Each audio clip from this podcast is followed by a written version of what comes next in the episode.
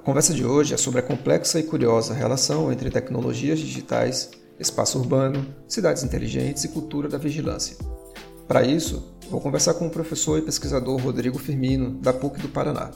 Rodrigo é formado em arquitetura e urbanismo, com doutorado em planejamento urbano e regional pela Universidade de Newcastle, no Reino Unido. Tem pesquisado temas como cidades e tecnologias, vigilância urbana, securitização urbana e mobilidade.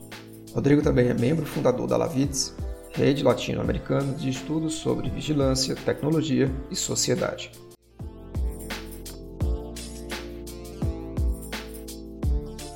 Rodrigo, bem-vindo aqui ao podcast Sociedade, Cultura e Tecnologia. Muito obrigado pela participação.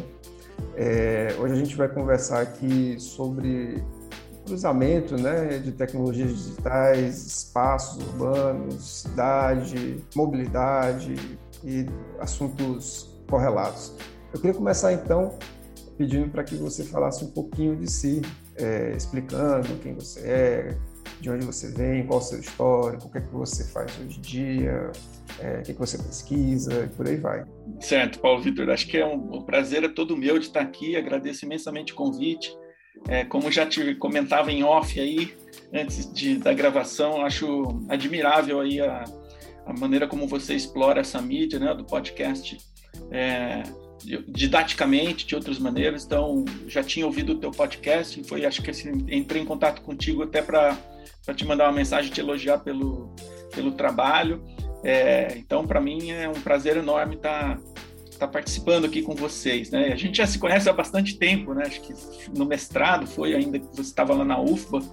É, então eu, eu, acho também é, que os, um dos poucos prazeres que a gente tem ultimamente, especialmente nesses tempos de pandemia, é conseguir é, é esses cruzamentos de caminhos, né? E acho que essa participação representa um desses, um desses cruzamentos. Para mim é super legal. Bom, para falar um pouquinho é, da minha trajetória, é, como você já deu a dica pelos temas, né? Eu tenho uma formação é, em arquitetura e urbanismo e é uma formação do arquiteto urbanista no Brasil, na América Latina em geral, é uma formação bem ampla, bem abrangente, diferente de alguns países, por exemplo, da Europa, da América do Norte, em que separam bem né, a arquitetura e o planejamento. No Brasil a gente tem uma formação integral, que acho que vem muito da tradição modernista, de pensar é, o espaço em suas diversas escalas, né? Então, desde, desde o edifício, desde o cômodo ao edifício, ao lote, ao seu entorno, a relação com a cidade, a cidade com a região. Então, é, a gente brinca no meio da arquitetura é, dizendo que é, o arquiteto muitas vezes sente Deus, né? Porque tem esse é, enfim, essa formação e esse treinamento de, se man, de manipular o espaço, que é uma, é uma categoria importante, é, tanto de entendimento da sociedade quanto de intervenção da sociedade, é, enfim, é, na vida comunitária, né, na maneira de se relacionar e tal. É, então, desde o início, quando eu ainda não, não, não, não estava formado, eu, demonstrava um interesse maior por questões da escala da cidade, questões de urbanismo, e, e desde então, desde que me formei, atuei muito pouco com o arquiteto mesmo que projeta edificações e tal, e sempre tive um interesse muito mais de, é, de, de, curiosidade mesmo, acho que é até por isso que me tornei um acadêmico, um pesquisador, de compreender as questões que, que, que norteiam as relações é, homem-espaço, né? E, e, e desde o meu TCC, é, houve também uma, uma, uma outra, é, um outro ingrediente, uma outra invasão nessa relação, vamos dizer assim, que é, foi a questão das tecnologias. Veja, eu sou uma pessoa que, que, que, eu me formei na década de, de 90, né? meados da década de 90, a internet estava chegando no Brasil. Né? Eu, eu tive o meu computador em casa, na república onde morava, quando estava no último ano da faculdade. Assim, todo mundo usava, né? A República inteira, porque era um computador na casa. É, a gente fazia muito pouco trabalho usando esses recursos é, de informática e tal. Então, aquilo tudo, obviamente, traz um, uma, uma é, um sentimento de, de, curiosidade, né? De deslumbre é, com as questões tecnológicas. E eu entrei nessa onda é, mas especialmente para entender que tipo de impacto, que tipo de relação, na verdade, essas tecnologias teriam com a organização das cidades, a organização dos espaços. Eu comecei estudando é, questões que envolviam o desenvolvimento de tecnologia, mas muito mais naquele sentido de você ter polos a, é, locais e regionais onde o desenvolvimento tecnológico aparece de maneira mais evidente, como cidades universitárias, é, parques científicos e tecnológicos, esse tipo de coisa. Eu sou natural do interior de São Paulo, de São Carlos, é uma cidade que até hoje se orgulha de. A conta deve ter mudado, mas ele sempre, ele sempre tem uma, uma atualização ali de se orgulhar de ter, é, é, de ter, de ser uma cidade que tem um doutor para cada 70, naquela época, 79 habitantes. Ou seja, você tem dois campi da USP, tem a UFSCar, tem outras universidades privadas, tem a Unesp ali na região, em Araraquara e Rio Claro. Então, é uma região que é, vive muito dessa, é, enfim, da ciência e da tecnologia, um, especialmente São Carlos, um dos primeiros parques tecnológicos, incubadoras de empresas nascentes do Brasil é, com apoio do CNPq na época.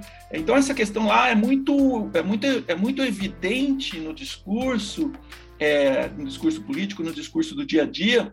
Mas uma coisa depois que seguindo para o mestrado me, me me deixava muito curioso é que como é que eu vivendo na cidade, obviamente, desde criança, é, e também frequentando outras cidades, porque tinha familiares em outras cidades do interior de São Paulo, não percebia no cotidiano urbano é, nenhuma diferença. Né? Ou seja, a gente via os mesmos problemas ligados a transporte, ligados à pobreza urbana, ligados à falta de infraestrutura em algumas regiões da cidade, etc.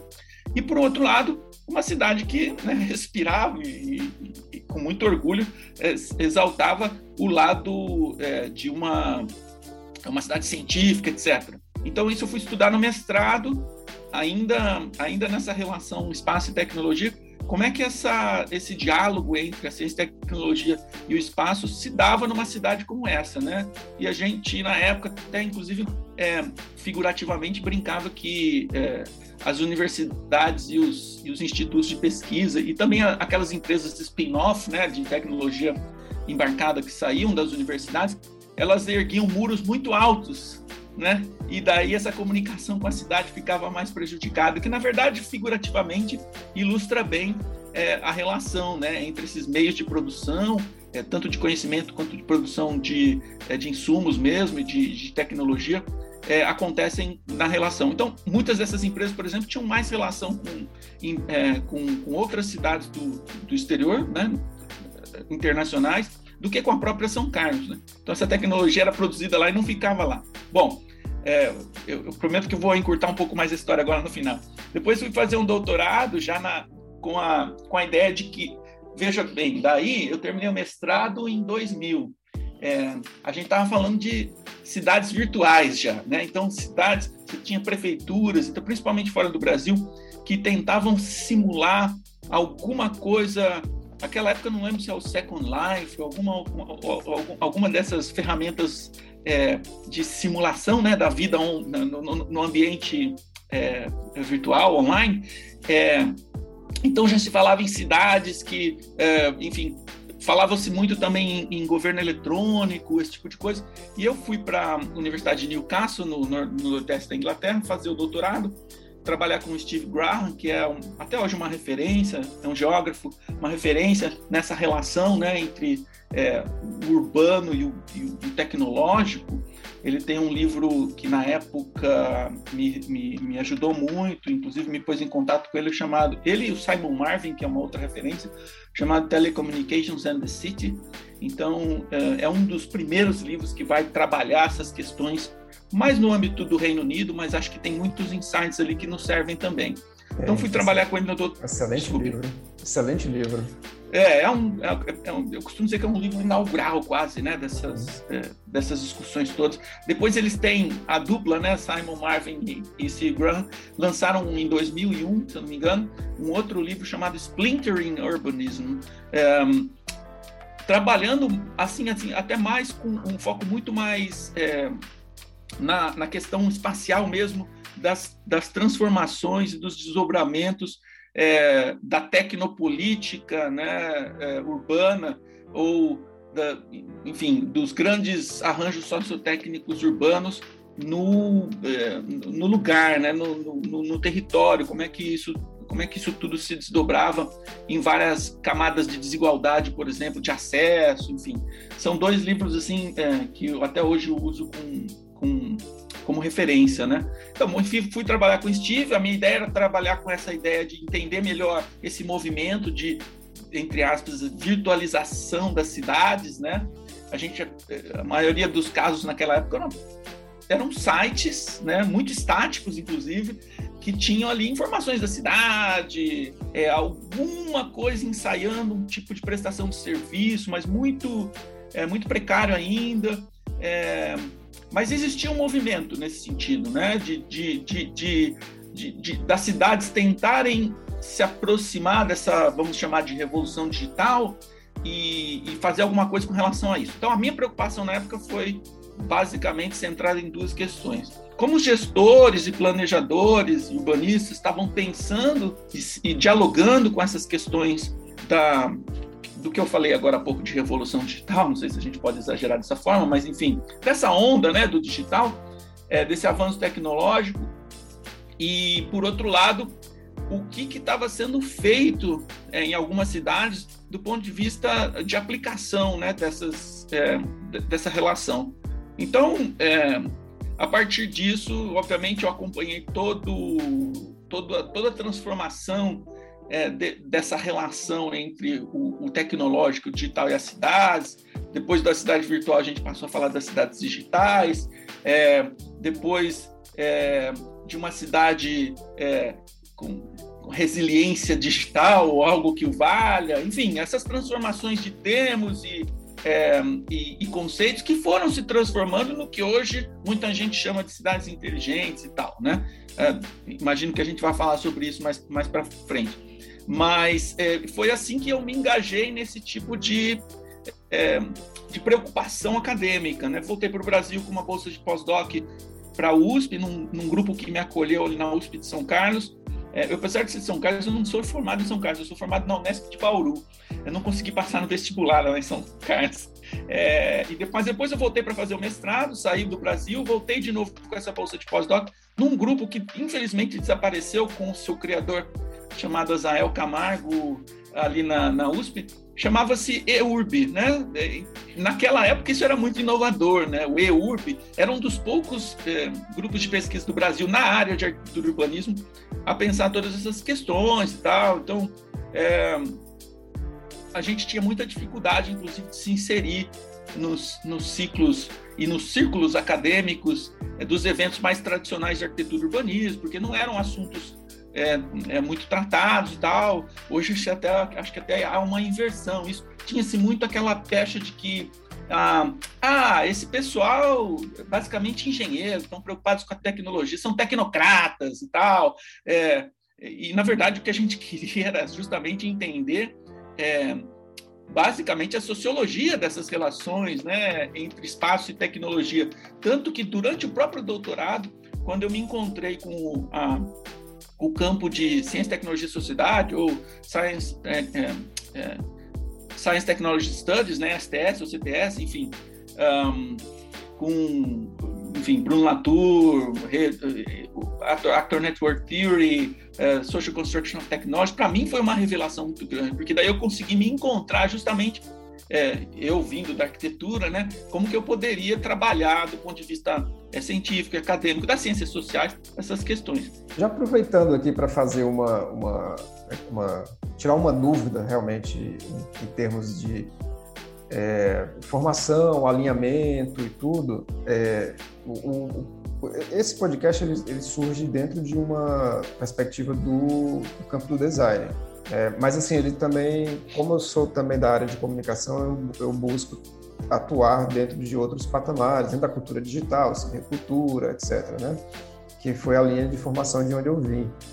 É, mas eu, eu, eu, imagino que a arquitetura e o urbanismo tem um, como você falou mesmo isso, assim, tem uma, uma pecha muito modernista que nasce, vem com, com o design está muito ali, está muito próximo, né? Aí você tem Bauhaus, dentre outras, Ume, é, você tem um, um, conjunto de pensadores ali e, e, pensadores mesmo assim homens, né? Não, não praticamente era o, o, papel feminino era, era, era tinha uma, uma, baixíssima relevância, né? Assim, elas eram colocadas no escanteio e tudo. É, existe uma, uma, no seu entendimento, Rodrigo, assim, uma questão bem pessoal mesmo. Existe no, no seu entendimento uma, um, uma localização desse modo projetual, desse pensamento projetual que existe no campo da arquitetura e do design, que não consegue enxergar essas relações humanas, sociais. É essa, eu tenho essa sensação que, de repente, quando você fala que quando encontra, por exemplo, na, na teoria Torrede, como uma das, um dos suportes que te levam a entender essas relações sociais, é porque antes disso você realmente não conseguia enxergar, a partir do ponto de vista desse modelo projetual, seria mais ou menos isso? Mais ou menos. Eu, eu acho que não, não, não sei se seria uma questão de não conseguir enxergar essas questões, mas talvez tratar por outras. É, outras é, outros outros arcabouços de, de, de, de, explicação, de pensamento e tal, mas é, porque acho que o, enfim, o, o CTS, de maneira geral, é muito revelador, né? Quando a gente encontra né, esse campo de estudos.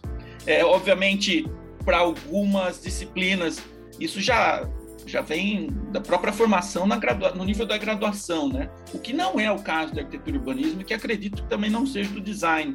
Né? Eu acho que essa tradição que você descreve, é, para mim é muito clara, pelo menos na minha época de formação. É, ainda hoje, mas acho muito menos. Eu acho que é, várias. É, acho que vários cursos de arquitetura urbanismo, pelo menos, eu não saberia dizer do design, mas acredito que caminham muito próximos. É, acho que já abriram essas, já sentaram no divã né, uhum. e começaram a repensar essa relação, é, enfim, da própria da própria arquitetura e urbanismo com a maneira de se produzir socialmente o espaço, né?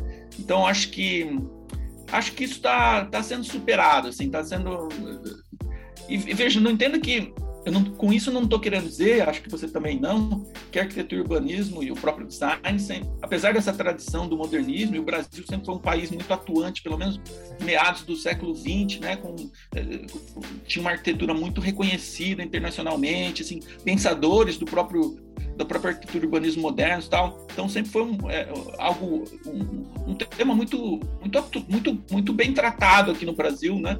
É, então tem essa tradição, mas isso não quer dizer que, é, que a formação do arquiteto urbanista seja muito tecnicista, né? Eu acho que é, até até pelo contrário tem umas universidades própria própria USP de São Carlos tem uma formação muito humanista da arquitetura do urbanismo, é, de muita reflexão sobre é, a influência mas acho que talvez a entrada seja muito mais pelas artes do que pela sociologia, por exemplo, entendeu?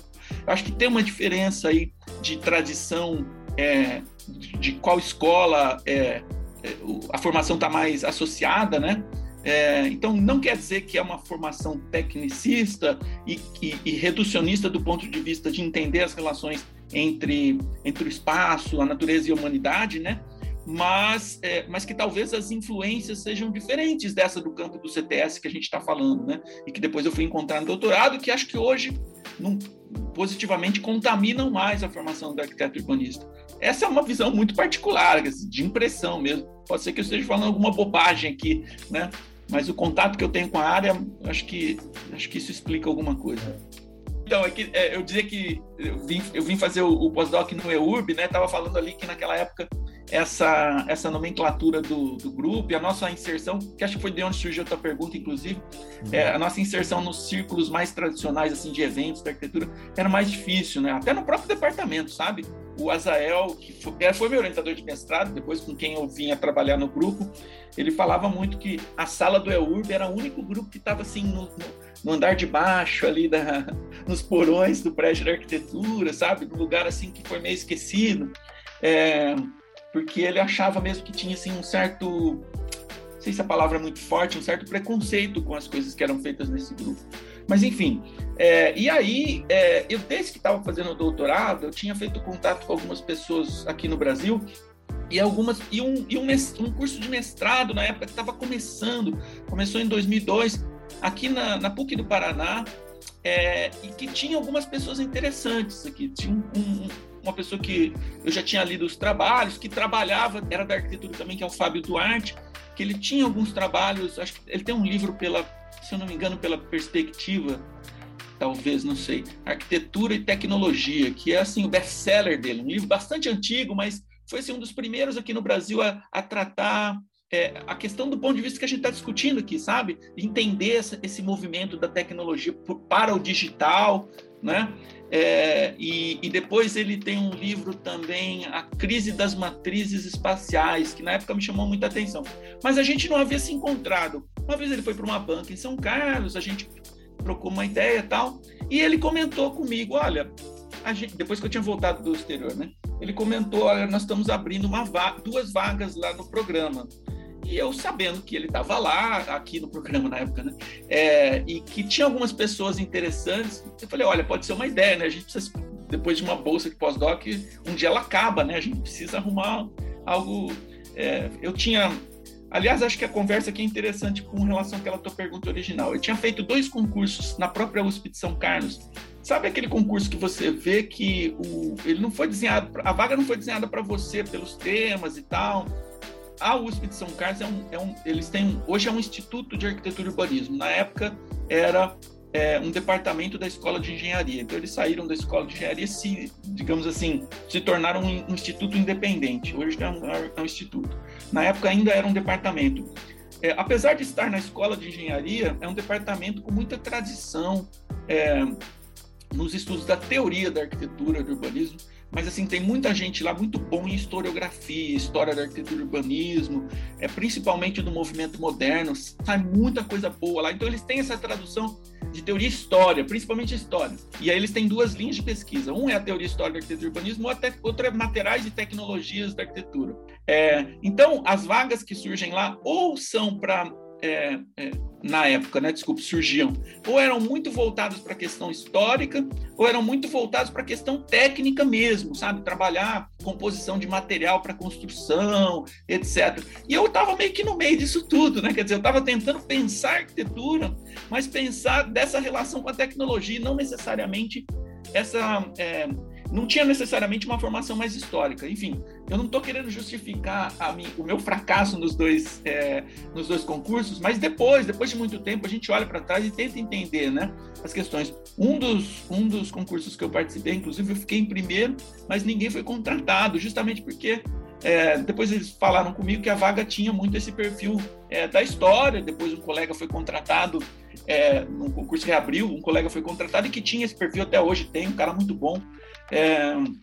E aí eu entendi, sabe por que, que eu estou dizendo isso? Eu entendi que talvez ali não fosse o meu lugar, infelizmente. Eu gostava muito do departamento e tal. Eu precisava, já, precisava achar um outro lugar. E a vaga que apareceu na época foi muito oportuna aqui. Daí prestei o concurso aqui na PUC. E desde 2007 estou aqui. Hoje eu coordeno, é, em 2009 abri o doutorado e tal. Hoje eu, eu coordeno o programa de mestrado e doutorado em gestão urbana. Né? É, Bom, e daí tem um monte de coisa para falar contigo, a gente vai a gente vai encaminhando. Era só para te dar uma ideia de como é que eu cheguei até aqui, né? Até o que eu estou fazendo aqui em Curitiba. É, eu já, inclusive, eu ia te perguntar, Rodrigo, dentro, de, assim, você, você, o jovem Rodrigo ali da, da graduação, ou se encaminhando para o mestrado, né? É, como você, naquele, naquela época, tinha compreensão sobre tecnologia? Você falou várias vezes o termo tecnologia, tecnologia. O que, que é? Eu imagino que hoje para você tecnologia seja algo completamente diferente do que talvez fosse naquele momento. Né? Então, assim, de repente, meu, meus alunos, nossos alunos que estão ouvindo aqui, tal, estão ali na casa de 20, pouquinhos aninhos e tudo, deve ter uma compreensão sobre tecnologia que de repente nossos pais já, não, já eram outra coisa para eles, né? O que, que, você pensava naquele momento sobre tecnologia e, e o que, que mudou, o que, que se manteve desde então é, até hoje, pra, dentro desse, desse contexto de pensar a arquitetura e o urbanismo, né? Obviamente. Uhum.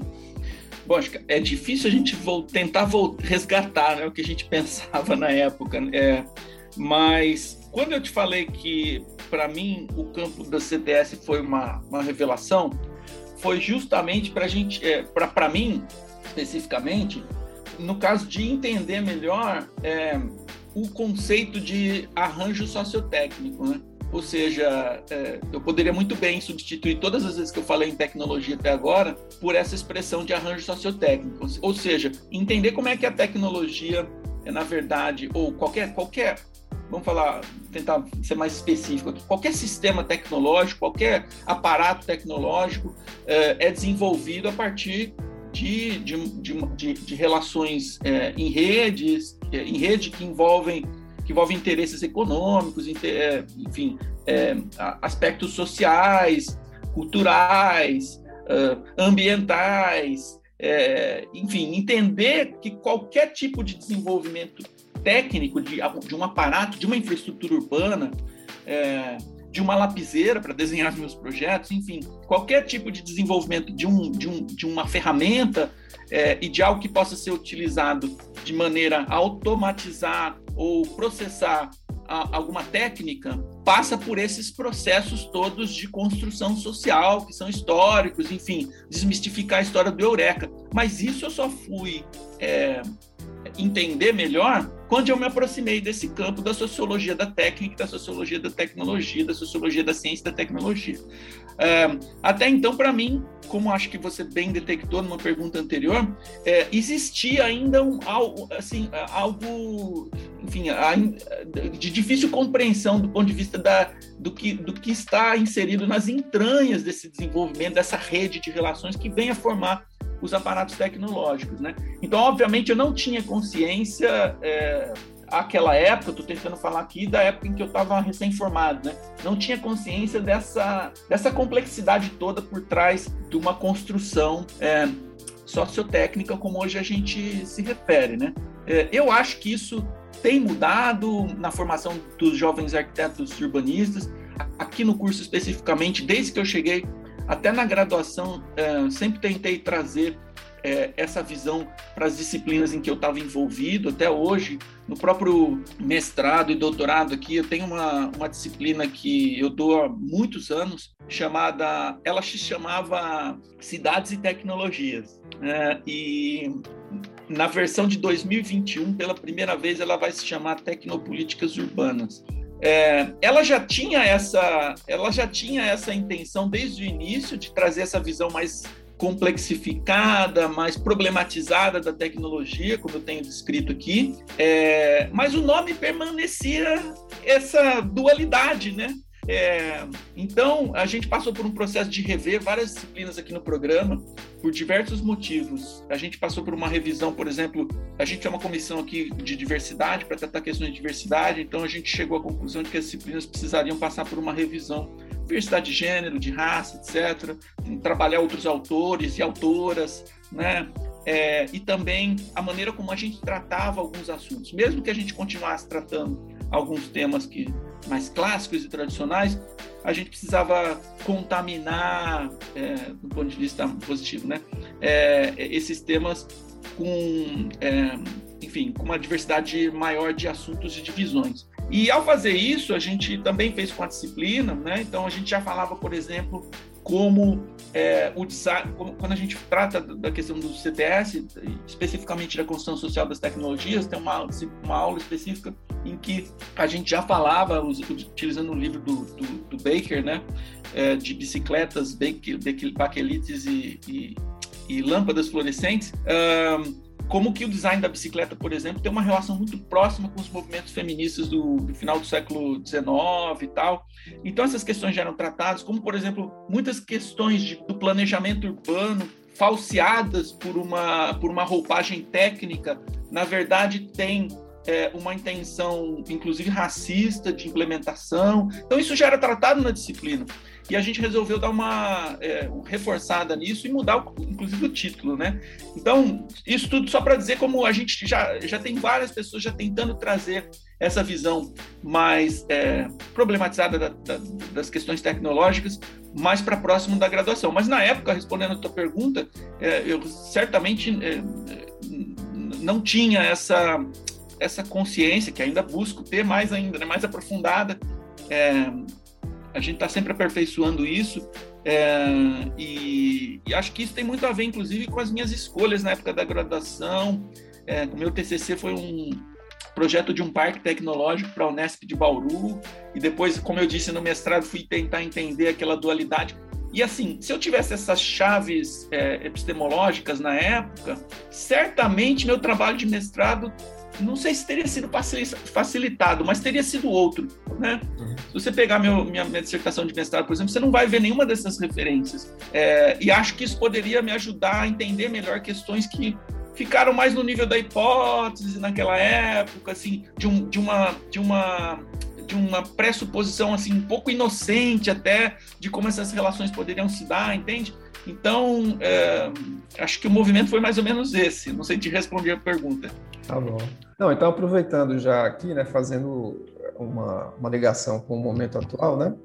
Já que você falou aí CTS, né? É, é, e falou, falou do bike, falou uh, do Latu, é, tentar nesse momento então entender exatamente onde você está situado frente aos determinados fenômenos sociotécnicos e também é, tecnopolíticos, né? É, onde você está situado, né, frente a esses, a esses movimentos, a esses fenômenos e tudo, e o que, é que você tem efetivamente estudado, pesquisado, né? É, qual, qual, qual, tem sido a sua linha de trabalho atualmente? Né? Assim, eu já há vários anos eu costumo, dependendo da, da fala que vou fazer em algum evento e tal, é, se, se é para descrever algum é, alguma pesquisa mais recente, que tem um viés assim de entender tecnologias e tal, eu costumo fazer é quase um disclaimer assim logo de cara, dizendo que assim, apesar dessa minha desse meu entusiasmo com os aspectos sociotécnicos e tecnológicos do urbanismo, da arquitetura, da geografia, etc. É, o meu interesse é, de base é o espaço, é entender, na verdade, como é que o espaço se organiza, né? É, enfim, a maior parte da minha vida, da minha carreira, eu me dediquei a tentar entender o espaço. Para mim, uma referência é, que, felizmente, hoje muita gente tem retomado, é, muitos nem esqueceram sequer, e acho que você vai dizer assim, puxa, lá vem ele falar de novo do Milton Santos, né? Mas acho que... que nada. Mas acho que... É, enfim, geógrafos como o Milton, é, a Ana Clara Torres Ribeiro, que na verdade é uma socióloga, mas também trabalhou muito com o entendimento do território, né? Ambos falavam do território usado para se entender relações é, mais cotidianas na formação do espaço e tal. Acho que são referências que sempre estiveram presentes na minha, na minha carreira. É, justamente por essa preocupação, independente dos processos tecnológicos, de se compreender a organização do espaço, no meu caso, mais espaço urbano, né? Como que. É, e aí, obviamente, me aproximei muito de um conceito que é o conceito de território. É, citei o, o, livro do Fábio Duarte, né, Crise das Matrizes Espaciais. Ali tem uma coisa bastante interessante em que ele, na verdade, ele fala de matrizes espaciais. O que ele chama de matrizes espaciais, ele divide basicamente em três conceitos, que é o próprio espaço, é, lugares e territórios. E aí ele se dedica grande boa parte do livro em diferenciar esses conceitos, né? E enfim, não é só ele que faz isso, tem vários geógrafos que, que fazem isso. Ele nem geógrafo é, é, e, e, mas eu me, me, aproximei muito dessa questão do, do, território. A partir de um ponto de vista de, que, de entendimento de que o território é uma porção do espaço, não é? em que uh, se tem uma necessidade ou uma vontade de, de, de, de, certos níveis de controle. Inclusive que é por isso que a gente é, desenvolve é, e implementa é, limites, barreiras, fronteiras, etc., né, para definir os territórios. Né? Então, o, o, o exemplo clássico é o Estado-nação.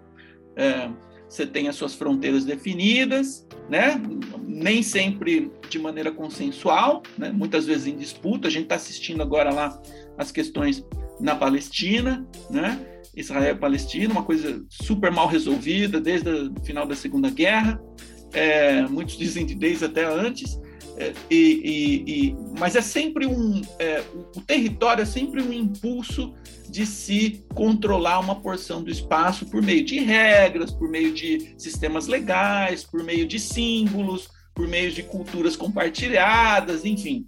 Então, essa. essa e assim, uma coisa interessante é que esse tipo de conceito, para entender o espaço, a gente pode aplicar em não sei se aplicar a melhor palavra, mas enfim, a gente pode compreender o território a partir de qualquer tipo de nível de escala. Né? Eu posso falar no território, é, numa escala intraurbana, por exemplo, né? os territórios que se desenvolvem na cidade, alguns deles mais definidos por fronteiras do que outros. Quando a gente fala, por exemplo, é, das, das favelas, das comunidades, e, por exemplo, quando a gente tem uma favela dominada por milícias, é, ou mesmo por, é, por traficantes, né, por grupos de traficantes, etc., você tem ali uma sobreposição de, é, de territórios que é muito difícil de se é, de se determinar onde é que estão as fronteiras. Quer dizer, quem vive ali sabe, né? É, até onde você pode ir, onde você não pode, como você deve se comportar naquele espaço, né?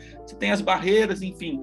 É, mas é obviamente a gente está falando de uma sobreposição ali de, de controle, não é? O controle do Estado até onde vai, o controle, enfim, da milícia ou dos traficantes e no meio disso tudo você tem a vida cotidiana das pessoas também definindo relações ali que compõem esse território. Enfim, estou dizendo tudo isso para dizer que o território para mim foi uma chave conceitual muito importante para me aproximar também, eh, não, não me aproximar, mas entender também a relação com as tecnologias, porque do ponto de vista das construções sociotécnicas, muitos dos, das infraestruturas urbanas, dos aparatos técnicos, eles, é, eles são determinantes na designação de fronteiras ou no controle de certos comportamentos é, e que contribuem para essa composição do território.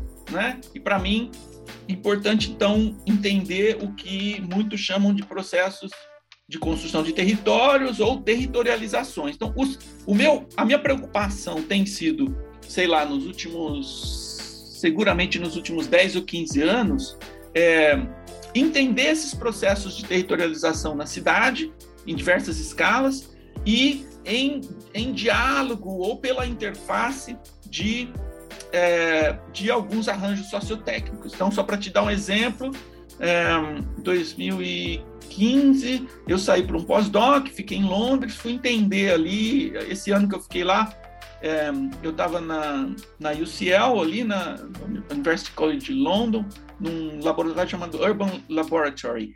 E é, a minha intenção durante esse período era que Londres é uma, é uma cidade curiosa do ponto de vista do que a gente pode falar de maneira simplificada, que é a privatização dos espaços públicos. Né? É, o que acontece é o seguinte: eles delimitam. Como é que é concessão? Concessão era a palavra que eu estava pensando. O que, que acontece é que é um processo já há mais de 20 anos acontece no, no Reino Unido, países europeus, nos Estados Unidos tem um outro nome, é, é, mas também acontece é, você tem áreas da cidade que, que, e no Brasil também começa a acontecer e um dos projetos assim icônicos é, dos últimos anos é o Porto Maravilha, né? Que é essa coisa do, da empresariação, o empresariamento urbano, sabe? De você, é, enfim, tem alguma área da cidade que você, é, que, que a prefeitura, o poder público é, gostaria de ver reformada, né, por diversos motivos. É, então, determina-se uma área, né, um perímetro, é, coloca-se isso em licitação para uma concessão de, sei lá, 99 anos, de empresas que vão ter que ser responsáveis por aquela reforma urbana e por depois ficar responsáveis também pelo controle daquela área. Muitas vezes o controle securitário dessas áreas, o controle é, de limpeza urbana, etc. Então, é aquela coisa de se diminuir né, o papel do Estado, é toda essa movimentação neoliberal é, da gestão da cidade é, que tem essas implicações territoriais. E, e, uma coisa muito comum por exemplo, em Londres, é, é que assim, grandes trechos da cidade é, tem uma, uma pesquisadora britânica que escreve para o Guardian, chamada Anna Minton. Se você procurar no Google, você vai achar vários textos dela falando sobre isso. Ela tem um livro chamado Ground Control, inclusive, que é muito bom. É, mas ela tem uma série de reportagens no Guardian falando sobre essa privatização dos espaços públicos. É muito interessante né? Porque assim é, tem um outro ingrediente importante envolvido ali, principalmente nessas cidades mais globais, é, que esses projetos sempre têm um arquiteto icônico, né? Então você pega lá a região onde está é, o, a margem sul ali do Tamisa, que tem uma área enorme, inclusive onde está a prefeitura de Londres, é, que passou por esse processo. uh, Richard Rogers, se eu não me engano, é o, o, Norman Foster, na verdade. Norman Foster, na verdade, é o arquiteto res, responsável pelos projetos, inclusive da prefeitura. E essa área toda, enfim, os edifícios são privados. O edifício onde está a prefeitura de Londres é um edifício privado. Né? E aí as empresas definem é, certas regras de um, é, de uso desse espaço. Bom, é, veja só que curioso. Essa época que eu estava lá, eu tenho uma filha que hoje tem 13 anos, na época ela tinha 8 anos. É, ela estava numa escola, é, a escola ia fazer um. Eu sempre dou esse exemplo, porque para mim é, é, é, é, bem ilustrativo. Ela ia fazer um trabalho de escola, essas coisas que, que as crianças de 8 anos fazem, né? Escreveram uma cartinha sobre aquecimento global e a ideia da professora era ir para um espaço público e distribuir essa cartinha para as pessoas, para as crianças terem esse contato e tal. Enfim, é, organizaram lá a ida para um lugar, pegaram o metrô, todas as criancinhas e tal, foram lá para justamente para essa área que eu te falei, do, do da margem sul do Thames, onde está ali a prefeitura de Londres, próximo da Tate Modern, naquela área toda. É, e aí, enfim, uma professora com umas, sei lá, umas 20 criancinhas distribuindo cartas do aquecimento global, mas não deu assim um minuto, chegou um segurança, né? É, é, você sabe que é da empresa, né? Eles, tão, eles sempre estão muito é, com uniforme, aquele colete amarelo, etc. É, falou: escuta, a senhora está fazendo o quê? Ó, nós estamos distribuindo, é, uma, é um trabalho de escola, a gente está distribuindo essas cartinhas para as pessoas na rua sobre aquecimento global. A senhora pediu autorização? É, não, não pedimos, mas olha, são crianças e tal, é um trabalho. Ela tentou se justificar tal. O segurança, muito comovido, olhou para os lados assim e falou: Olha, a senhora não pode fazer isso aqui, mas veja só, tá vendo aquele, aquela área gramada ali, a três metros de onde a senhora está? Ali é uma área de exceção no contrato de concessão de toda essa zona. Se a senhora for ali no gramado, não tem problema.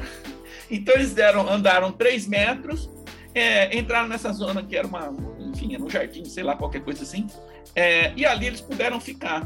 É, então, acho que isso é muito representativo de como, é, como o território passa a ser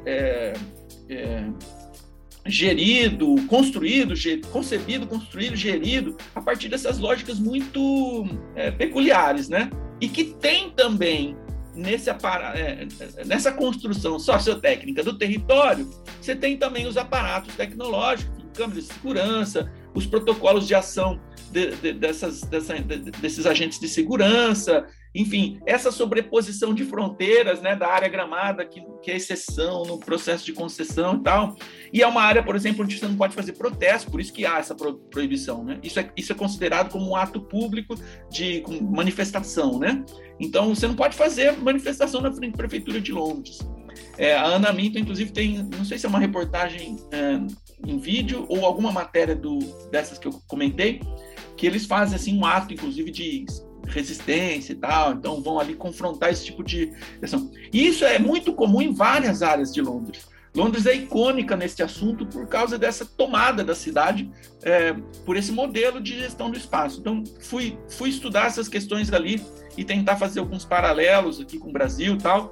Aí publiquei um artigo é, numa revista chamada Risco, que eu falo sobre essa questão securitização e, e, e, territorialização, mas esse mesmo artigo depois foi republicado num livro da Lavitz, que eu acho que eu vou recomendar o livro, que é mais legal, porque não tem só meu artigo, tem vários, é, vários capítulos interessantíssimos ali. O livro editado pela Lavitz, por vários colegas da Lavitz, que chama-se Tecnopolíticas da Vigilância. Esse livro, esse livro assim, acho que é, é, é, bem especial. Ele tem o primeiro artigo, por exemplo, da, o primeiro é, artigo da, da Shoshana Zuboff, que é quem trabalha a, o conceito de capitalismo de vigilância, publicado em português, né? traduzido e publicado em português. Tem também um texto do David Lyon, sociólogo da vigilância, está se aposentando esse ano, mas assim, é um dos pioneiros de se entender as questões de vigilância mesmo do ponto de vista da sociologia e vários outros textos é, é, sensacionais ali de colegas é, da Lavitz da América Latina, né?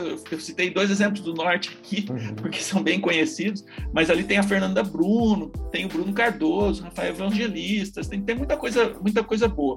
E, e esse vamos... texto meu está publicado ali. Diga vamos só, só para explicar é, o que é a Lavitz, né? O pessoal Opa. não vai conhecer. Eu sei que você tem uma forte atuação, né? Tudo, mas vamos lá dar uma explicação aqui. Bem lembrado. É... Depois a gente retoma lá o, as pesquisas atuais. A Lavitz é, é, bom, é, é, o, é, a sigla, que não é bem a sigla, enfim, é, da rede latino-americana de estudos sobre vigilância, tecnologia e sociedade. O site é lavitz.org, depois você coloca o link aí para a galera. Mas é, é, uma rede que hoje, ela, enfim, bem abrangente. É, ela tem uma estrutura, inclusive, que uh, a gente está repensando no momento, porque ela, assim, ela é tão aberta, tão flexível, tão é, heterárquica, que é, a gente tem dúvidas de como é que a gente faz para chamar uma pessoa como membro da Lavitz ou não, né? Então ela é tão, ela tem esse, essa abertura tão grande que, do ponto de vista da gestão da rede, às vezes se torna a própria é, se torna difícil, né, de gerir a rede. Às vezes a gente participa de editais de projeto e ela não tem um CNPJ, daí fica difícil de participar, tem que fazer por uma fundação de algum dos membros da universidade, de algum dos membros da rede e tal enfim, mas ela existe é, enquanto produtora de conhecimento é, e a gente tem uma, na verdade, a gente tem uma proximidade muito grande, inclusive com ativismo, artistas e tal. Então tem uma atuação no site, acho que isso fica bem evidente, tem uma atuação que extrapola a questão mais acadêmica da universidade. Isso foi pensado desde o início. Ela surgiu é, a primeira vez em 2009, eu estava aqui na PUC do Paraná e surgiu uma oportunidade de receber um pesquisador britânico, que na verdade está no Canadá, chamado David Murakami Wood, que é um cara também super conhecido aí da área de vigilância, foi o criador e é editor até hoje do, do, do principal periódico da open source da área, que chama-se Surveillance and Society. Então, quem quer estudar essas questões, eu sempre recomendo isso como uma das, uma das referências, porque é um, é um periódico de acesso aberto e que publica texto desde 2002. Eles são muito cuidadosos e tal. E o David tem essa atuação lá no, no periódico. Ele veio para o Brasil, ficou três meses aqui conosco. E, e, durante esse período, várias interações com esses pesquisadores, né? Fernanda Bruno, Marta Canachiro, da Unicamp, Fernanda Bruno da UFRJ, é, e o Rafael Evangelista da Unicamp também. É, o próprio André Lemos, que foi teu orientador no mestrado, né, também é, se relacionava conosco. O André Lemos foi a pessoa que me com, colocou em contato com a Fernanda Bruno. A gente, eu estava na USP ainda, a gente ia participar de um PROCAD, de um projeto em conjunto, ele, eu e a Fernanda.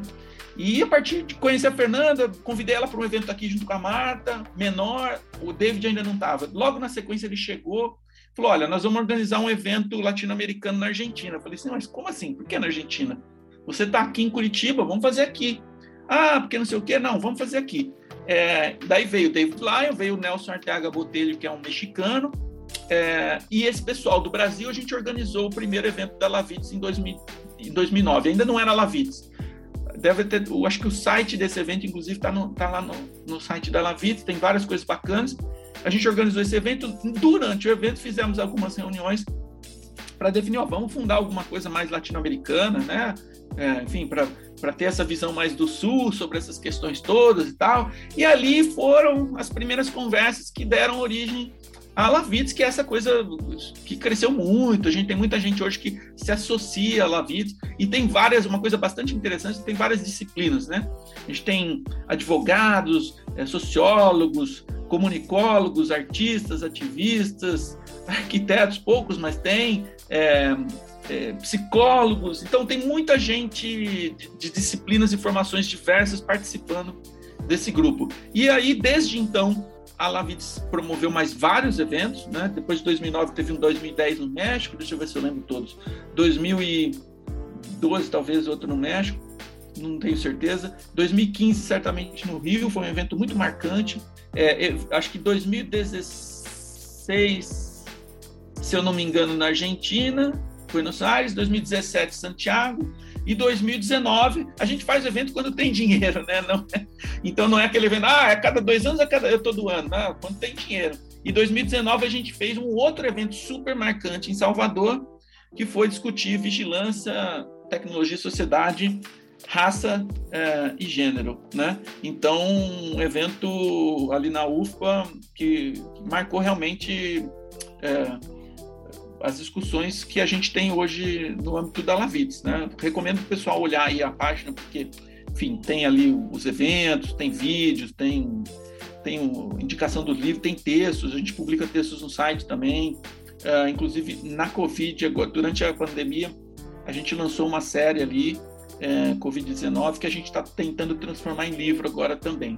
Eu lembrei de um outro texto agora, é, Paulo Vitor, se você me permitir, claro. que você até mencionou na, quando a gente estava combinando de vir aqui. Sim. A gente falou muito pouco dessa questão, mas, mas, teve um momento da nossa conversa que você tocou sobre esse assunto, que é o texto que eu chamei de Território Viral, está publicado lá na, no site do Lab 404, lá do André, André Lemos, da UFBA, que eu acho que é um texto que vale a pena, que eu discuto aquelas questões do território é, do ponto de vista do vírus, né? Como é que a gente como é que a gente enxerga, por exemplo, o vírus como um, um ator, um actante, né, que está dentro de uma rede, que na verdade é uma rede, né? É, e como é que essa rede de relações ela também é definidora de processos de. Aí eu vou utilizar um termo que é do, acho que é do Deleuze Guattari e também acho que é deles, reapropriado pelo Rogério Reisbart, que é um, um geógrafo brasileiro, é, é, processos de desreterritorialização, ou seja, territórios que vão se reconstituindo, é, desconstituindo e reconstituindo constantemente, né?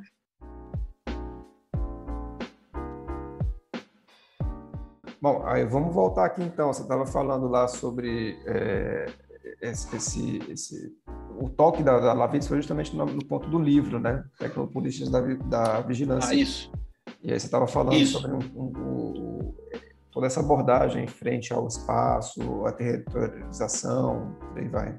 É, porque nesse livro eu publico um capítulo em que eu trato a questão da securitização da vigilância, do controle e do território. Então, eu junto todas essas minhas preocupações naquele capítulo para descrever um pouco o que acontece, o que eu presenciei em Londres e trazer alguns paralelos com a América Latina, um movimento que, que já acontece por aqui, né? Eu falo América Latina, mais com a cabeça no Brasil, mas a gente sabe que tem muitas semelhanças nesses aspectos nos países latino-americanos. Então, é, esse fenômeno que eu descrevi de Londres, ele é conhecido na literatura como é, POPs, né? É P-O-P-S, que é Public Own, é Privately Owned Public Spaces, ou seja, é, espaços públicos de é, é, privatizados ou de é, ownership seria de, de, propriedade privada, enfim, é. mais ou menos isso, né? Uhum mas acho que a descrição que eu dei dá uma ideia de, de como esse, esse, fenômeno. E nos Estados Unidos, por exemplo, você tem o que eles chamam de BID, né? É Business Improvement Districts. Então, mas a ideia jurídica, de negócio, na verdade, econômica por trás é, da, é, do, do, modelo é muito parecida. É, enfim, daí fui estudar essas questões e, e continuei, continuo até hoje interessado nessa, é, enfim, nesse movimento de securitização do espaço. Na verdade, antes de ir para Londres, eu tinha, tinha uma questão que tinha me chamado muita atenção, que acho que é legal comentar aqui. Eu tava, eu moro num bairro residencial aqui em, em Curitiba, tem vários, tem comércio vicinal, local, tal, mas basicamente é um bairro residencial, muitas residências, muitas casas, né? Casas é, é, e relativamente próximo do centro, da PUC da, e da Federal do Paraná e tal. Bom, mas é, um dia eu estava caminhando com minha filha, isso há bastante tempo, ela era pequenininha, e eu notei uma placa na, na calçada, é, numa rua comum, e a placa dizia: Sorria, você está sendo filmado. Bom, falar isso hoje pode, ser, pode parecer bobo, né? Enfim, ah, e daí? Isso a gente tem em todo lugar. Pois é, mas na época não era em todo lugar, especialmente no, na calçada de um bairro residencial, que não tem assim, nenhum interesse estratégico para a cidade, né? você não tem nenhum prédio público aqui, etc. E, e nenhuma grande empresa.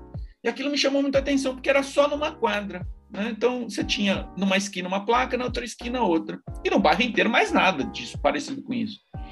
É, bom, eu fui investigar isso, falei com alguns colegas, tal, descobri que, na verdade, eram os moradores que se organizaram, colocaram algumas uh, câmeras é, na, nos muros das casas para vigiar aquele trecho da rua. Tinha uma juíza que morava ali e tal. Então, do ponto de vista, digamos, jurídico, eles tinham assim um certo é, apoio, né, para a ideia, porque a primeira coisa que eu fiz foi ligar para um 56, que é aquele número de geral, né, para assuntos gerais da prefeitura, é, questionando aquela placa, né? Primeiro, questionando o fato da placa privada estar no passeio público. Segundo, questionando aqueles aspectos de, de monitorar por câmeras um, um, um trecho da cidade que é público, né? Sem, enfim, sem aparentemente um contrato ou alguma coisa que, né? Que uma lei que, de, que determinasse que, que dissesse que isso poderia acontecer. Foi curioso porque o meu, a minha reclamação demorou, alguns meses para chegar no lugar de uma secretaria que pudesse responder, porque eles pegaram aquela reclamação falaram que normalmente o pessoal liga lá para falar, olha, precisa, sei lá, cortar o mato aqui, ou então recolher o lixo, ou então consertar o poste, sei lá. E liga um cara falando que está incomodado com uma placa de vigilância, né?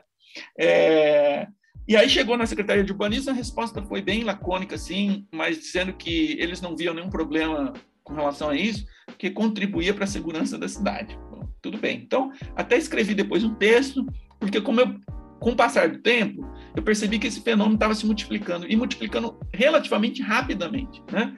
No meu bairro e em outros bairros de Curitiba. Eu comecei a sair por aí fotografando essas situações e tal. É, Hoje nem, nem vale a pena fotografar, porque está em toda esquina. A gente anda aqui no bairro. É, então, na verdade, o que começou a acontecer, assim, as empresas de segurança privada começaram a se mobilizar. No meu bairro deve ter umas três ou quatro empresas que cuidam de monitoramento de alarme, é, monitoramento de câmeras e tal. Eles prestam esse serviço é, para privadamente, né? É, fazem rondas, né, na, no bairro e tal. É, e essas empresas começaram a se mobilizar também, porque eles viram que a coisa começou a, a, a, crescer e ninguém falava nada, então essas placas começaram a aparecer em todo que é lugar. Então, ao invés de apenas os vizinhos se organizarem para montar esse esquema, as próprias empresas começaram a montar esse esquema e oferecer como, né, como, é, como produto, né? É, então, hoje você anda pelo bairro, você vê uns postes assim, é, no passeio público, com três ou quatro braços de, é, e parece um showroom de câmeras. Porque você vê câmera unidirecional, você vê câmera domo, parece uma, sabe, parece uma vitrine, vende-se vende câmera. E não é, aquilo lá é, um, é, é, é algo que eles, eles vendem para a vizinhança, né? É, tem uma outra coisa também que eles chamam de sirene comunitária. Então, é, na minha rua quiseram colocar a câmera, eu fui uma das pessoas que me opus e tal. Então, daí colocaram uma sirene comunitária. Então, a sirene comunitária é meio bizarra, parece aquele apito dos vizinhos, né? A ideia é que se você vê uma atitude suspeita, você aperta um botão, uma sirene dispara, atenção, atenção, é, propriedade sendo invadida, as forças de segurança já estão avisadas. Uma coisa bem bizarra assim mesmo. É, e isso começou a se multiplicar, Paulo Vitor, na cidade inteira, em todos os bairros residenciais hoje de Curitiba. E em Curitiba, não, de várias cidades do Brasil, cidades médias e grandes do Brasil, nos bairros residenciais, você tem esse tipo de apropriação indevida, talvez, do espaço público. Eu escrevi também sobre isso, porque tem muita relação com aquilo que eu estava te falando antes, né? Mas é um aspecto diferente, porque a gente está falando não do Estado, não de processos e contratos né, legais em que você faz uma concessão para uma empresa. A gente está falando de, um, de, um, de uma lacuna, na verdade, de, de atuação do Estado, em que daí as pessoas privadamente e também as empresas se veem no direito de monitorar esses, esses espaços. Né? É, uma situação que eu conto também bastante é, e, e, cito em, nesse, nesse trabalho que escrevi sobre essa, essa situação de Curitiba, é que numas entrevistas a gente percebeu numa rua que tinha é, quatro ou cinco câmeras assim, né, bem uma na frente da outra, é, cruzando os olhares da rua, né? A gente percebeu que eram assim cinco vizinhos, seis vizinhos, que eeles tinham se, se organizado, vamos instalar as câmeras tal, e aí a gente passa o monitoramento dessas câmeras para a empresa e beleza, essa parte da rua está monitorada.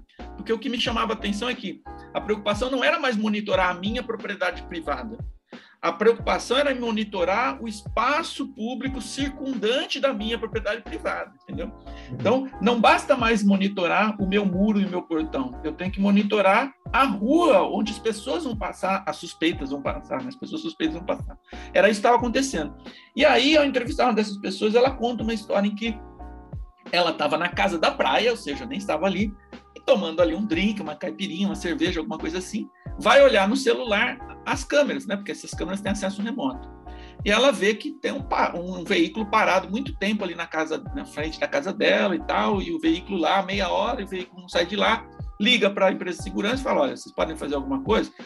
No que o pessoal da segurança vai lá, aborda o, o veículo, tinha um cara dentro do veículo e era o, um funcionário da empresa de água aqui, que chama Sanepar, que estava esperando o horário dele, estava tirando uma soneca ali, esperando o horário dele para ir fazer uma consulta, uma visita num, numa residência ali por perto, né? Ou seja, tem uma situação toda aí, né, que parece, né, gente, ela parece muito sem importância, mundana e tal, mas que carrega significados importantes, né? O monitoramento do espaço público a partir desses aparatos, a própria abordagem de uma empresa de segurança privada, né, no indivíduo que está dentro do carro, numa rua pública, é, o monitoramento remoto de, uhum. desse trecho. Então, tem muita, muitos aspectos ali que, para mim, do ponto de vista de entender todas essas relações que eu tenho descrito aqui na conversa, é, são muito significativas. Né? E aí, mais recentemente, para finalizar essa resposta, é, eu tive também a oportunidade de me envolver num projeto financiado pela British Academy com um colega da Universidade de Durham. É, a gente propôs entender. Então, aí vem a preocupação também com os movimentos de ativismo, ativismo digital, que tipo de atuação esse pessoal tem na cidade e tal. Então, uma coisa que se afasta um pouco daquela questão da securitização que eu estava falando até agora. Mas, é, mas também um outro aspecto de, de, de constituição dos territórios, é, mediados, assim, vamos dizer, por, pelo digital. Vou chamar o digital de maneira mais genérica, assim. Então, a gente propôs um projeto para se estudar é, o movimento de, na época a gente chamou de hackers cívicos no Brasil. A gente queria entender esse pessoal que trabalhava com dados abertos, é, que improvisava é, a construção, por exemplo, de aplicativos e de soluções tecnológicas para resolver problemas muito pontuais na cidade e tal. A ideia era mais ou menos essa no, no início. Aí a gente começou a estudar, fez um levantamento, o projeto ainda está vigente, mas está no finalzinho a gente começou é, a fazer alguns levantamentos desses movimentos no Brasil, descobrimos vários grupos e tal, mas a gente percebeu que, via de regra, esses, é, esses grupos que a gente chamou de hackers cívicos eram grupos muito efêmeros, que é, era muito difícil ter uma continuidade, a maioria desses grupos. Eles se juntavam durante um hackathon, ou então para responder uma, alguma demanda específica de um problema, ou para ganhar uma grana para um projeto, enfim. E aí depois se dispersavam. Talvez até se voltassem a se juntar para um outro projeto, mas aí dispersavam de novo. Então era difícil encontrar alguma continuidade nessa, nessa atuação. Até que a gente começou a perceber alguns grupos, é, e eu vou citar aqui um específico, que é o, o grupo com quem a gente trabalhou, chamado Data Lab, que é um grupo de jovens, é, grande parte deles da comunicação, jornalistas, na, no Complexo da Maré, é, e formados por grande parte dos jovens, ou que moram na Maré, ou outras favelas do Rio de Janeiro, mas que têm uma atuação ali na Maré.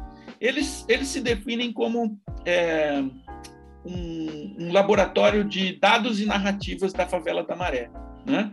Então, eles têm uma atuação, por exemplo, educativa, eles fazem várias residências é, para formar é, o que eles chamam de jornalistas de dados, né? Então, tem uma preocupação muito grande com essa, é, com essa, é, o tratamento de dados, a coleta de dados. Eles trabalham, inclusive, com uma, uma concepção que eles chamam de geração cidadã de dados. Isso tem um desdobramento muito é, evidente num projeto que a gente foi estudar nesse, nesse, nesse trabalho que eu tenho com o Andrés, chamado Cocosap. O Cocosap é fantástico, porque assim, a ideia é a ideia é, eles queriam monitorar a precariedade do saneamento na maré.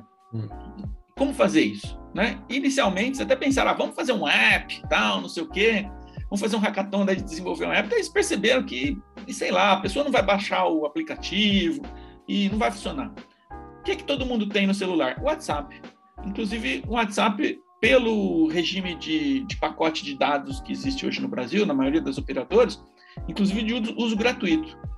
E, e, as pessoas usam para trabalhar e tal. Então, pronto. O que, que eles fizeram? Criaram um número de, de WhatsApp, onde as pessoas poderiam, ao andar pelo bairro, pela maré, é, fotografar ou reportar de outras maneiras é, situações de precariedade do, do saneamento. O esgoto a céu aberto, problema com abastecimento de água, lixo que não foi recolhido, esse tipo de coisa. É, então, aí, por isso que a, geração cidadã de dados, ou seja, trabalhar com essa coleta dos dados gerada pelos próprios cidadãos, né? organizar esses dados e daí criar narrativas e reportagens a partir disso, para inclusive confrontar é, política, geração de políticas públicas, é, o, o, próprio poder público. Então, a ideia do Cocosap, por trás do Cocosap, basicamente é essa. Isso, na hora, nos despertou a curiosidade. A gente precisa trabalhar, precisa entender esse, esse, grupo, porque a gente sabe que não é o único, eles não são o único grupo trabalhando mais ou menos nessa linha né, de atuação. Aí firmamos uma parte. Bom, claro, nos aproximamos deles e fizemos algumas visitas, trouxemos eles para Curitiba para falar aqui com o pessoal do programa. A gente foi se aproximando, aí conseguimos trabalhar é, fazendo uma etnografia lá com eles, né? Ao ponto em que, em determinado momento do projeto, eles iam eles estavam num, num, impasse sobre o Cocosap, porque o, o, dinheiro daquele projeto tinha acabado, eles não tinham outra fonte, e o projeto ou ia ser paralisado ou ia acabar de vez. Aí a gente pensou, olha, a gente tem um orçamento aqui do nosso projeto de pesquisa que pode ser, digamos, reorganizado para pagar alguns bolsistas e trabalhar nesse projeto do Cocosap, né? Então vamos fazer isso. Daí a gente virou parceiro deles durante seis meses. Só que veio a pandemia, aí o projeto teve que mudar, enfim, outras coisas que foram acontecendo. Mas o fato é que é, para nós foi muito interessante entender, e aí hoje termino essa resposta, entender essas, esses dois momentos da pesquisa, e é algo que eu estou bastante envolvido agora, porque aquele modelo mais hacker, hackathon, é, makers e tal, para nós se configurou no que a gente foi chamar de intervenções baseadas em, no digital. Enfim, era algo que era mais estimulado pelo uso da ferramenta do que pelos problemas que ela queria resolver, em geral. E, por outro lado, a gente tinha esses outros grupos de ativismo que, na verdade, estavam fundados em problemas que já são é, motivo de luta no território há muitas décadas. Né? Saneamento básico, a vida das pessoas pretas que morrem todos os dias né? Nessas, é, nesses territórios, a falta de água, a falta de luz, o problema da violência, é, o preconceito com contra LGBTs, enfim, tem uma série de questões ali que são muito, é, muito mais é, constitutivas da territorialidade dessas pessoas, desses corpos, dessas pessoas, e que o digital, na verdade, se encontram com essa, que se encontra com essas lutas é, para caracterizar uma talvez uma nova maneira de se empreender essas lutas, talvez uma nova maneira de questionar outras coisas, mas enfim, isso nos chamou a atenção como dois movimentos provavelmente diferentes, mas que têm o digital como mediadores também, entende? Uhum. Então, é, é aí que eu estou no momento, assim, é, é, é, isso que eu tenho feito. Claro, também pelos orientandos e orientandas, a gente também acaba esticando os braços um pouquinho para outros temas, né? Então, é, várias pessoas também é, trabalhando com, é, com a plataforma, o movimento de plataformização, né? Enfim, todos esses aplicativos Uber, de entregas, etc. É, isso, isso também tem trazido várias reflexões sobre as consequências dos desdobramentos para a organização do território e do próprio espaço nas cidades. Então, tem algumas orientandas e orientandos trabalhando com isso. Me envolvi também, de certa forma, nesse assunto com colegas da Lavides. A gente publicou um texto recentemente em que a gente trata, eu posso até falar depois se você quiser em mais detalhes. A gente trata também da questão do Uber como aparato de vigilância, de controle e tal. Então, esses são mais ou menos os temas que eu tenho me envolvido no momento. Ah, você falou um monte de coisa aqui legal, assim, eu, tô, vou tentar fazer uma conexão aqui e a partir do, do, de uma coisa que a gente tem visto, talvez agora menos, mas no início da pandemia parecia que vinha com, com muita força, né? Que era formas de vigilância do corpo sobre o espaço. Não sei se você acompanhou diversas modalidades né, de, de monitoramento, é, muitas delas ali desenvolvidas no contexto é, da Ásia, né? Assim, países como a Coreia do Sul, a China, enfim, que é desenvolvendo tecnologias de, de, de é, para monitorar é, as pessoas, seus movimentos, às vezes até o seu próprio estado mesmo, se você está com febre ou não. E isso desagou, no fim das contas, naquela chamada uh, tecnologia de contact tracing, né? Que o governo, inclusive brasileiro, chegou a adotar e, hoje é um recurso by default, né, no celular, tanto no, no Android quanto no iOS. Né? Então, de certo modo, por exemplo, o Contact Tracing ele faz esse, esse ele se utiliza, né, de um recurso de Bluetooth de baixa carga e ele fica em contato constante entre os outros celulares. Né? Então, teoricamente, quando você teve contato, teve exposição ao vírus, ele deveria te avisar, né, de certo modo, de maneira anonimizada e tudo. Tem vários recursos aí de anonimização, é, mas que no fim das contas a gente tem uma espécie de, de, de, um olhar vigilante sobre as pessoas no espaço. Alguns países no, no Extremo Oriente se utilizaram também de QR codes como uma forma de validar a passagem, né? Ah, você pode passar por aqui, não pode, o QR Code está dizendo uma coisa, está dizendo outra e tal. É, teve sistemas de monitoramento baseado também no, na localização específica do, do, celular. Se você não tivesse naquele canto, por exemplo, na quarentena, no hotel, né, é, você, você recebia uma ligação ou você recebia agentes do governo no teu quarto, alguma coisa dessa natureza, né? É, enfim, para checar onde você onde você estava tudo mais. Como é que você tem enxergado, de repente, desde aquele momento inicial da pandemia, talvez hoje já é diferente, não sei, essas relações entre o corpo, a territorialidade, que, que, que de certa forma, a territorialidade do território, né, dada a sua origem, né, terroir, né, é, é, um, é, um, é um terror sobre os indivíduos, né, assim, ah, você vai até aqui, mas não vai, vai acular. Como você falou, você pode fazer o protesto aqui, mas em determinado ponto você não pode. Você tem um controle sobre as populações, você tem controle sobre os fluxos econômicos, uh, é, informacionais, os fluxos de, de, bens, os fluxos de serviço, etc, etc. E hoje em dia também cada vez mais serviços que não são necessariamente materializados, é, mas que perpassam, por exemplo, por atuações em servidores, nuvens, etc. Tudo isso parece borrar um pouquinho as fronteiras do que a gente conhecia, de certo modo, e também parece trazer um conjunto de, sei lá, medos, receios, né, assim, desconfianças, pelo menos, em relação aos coletivos, aos indivíduos, às populações e tudo mais. Como é que você tem enxergado essas, essa, esses cruzamentos né, de, de, questões que, no fim das contas, é, são técnicas, políticas, sociais, culturais, né, etc.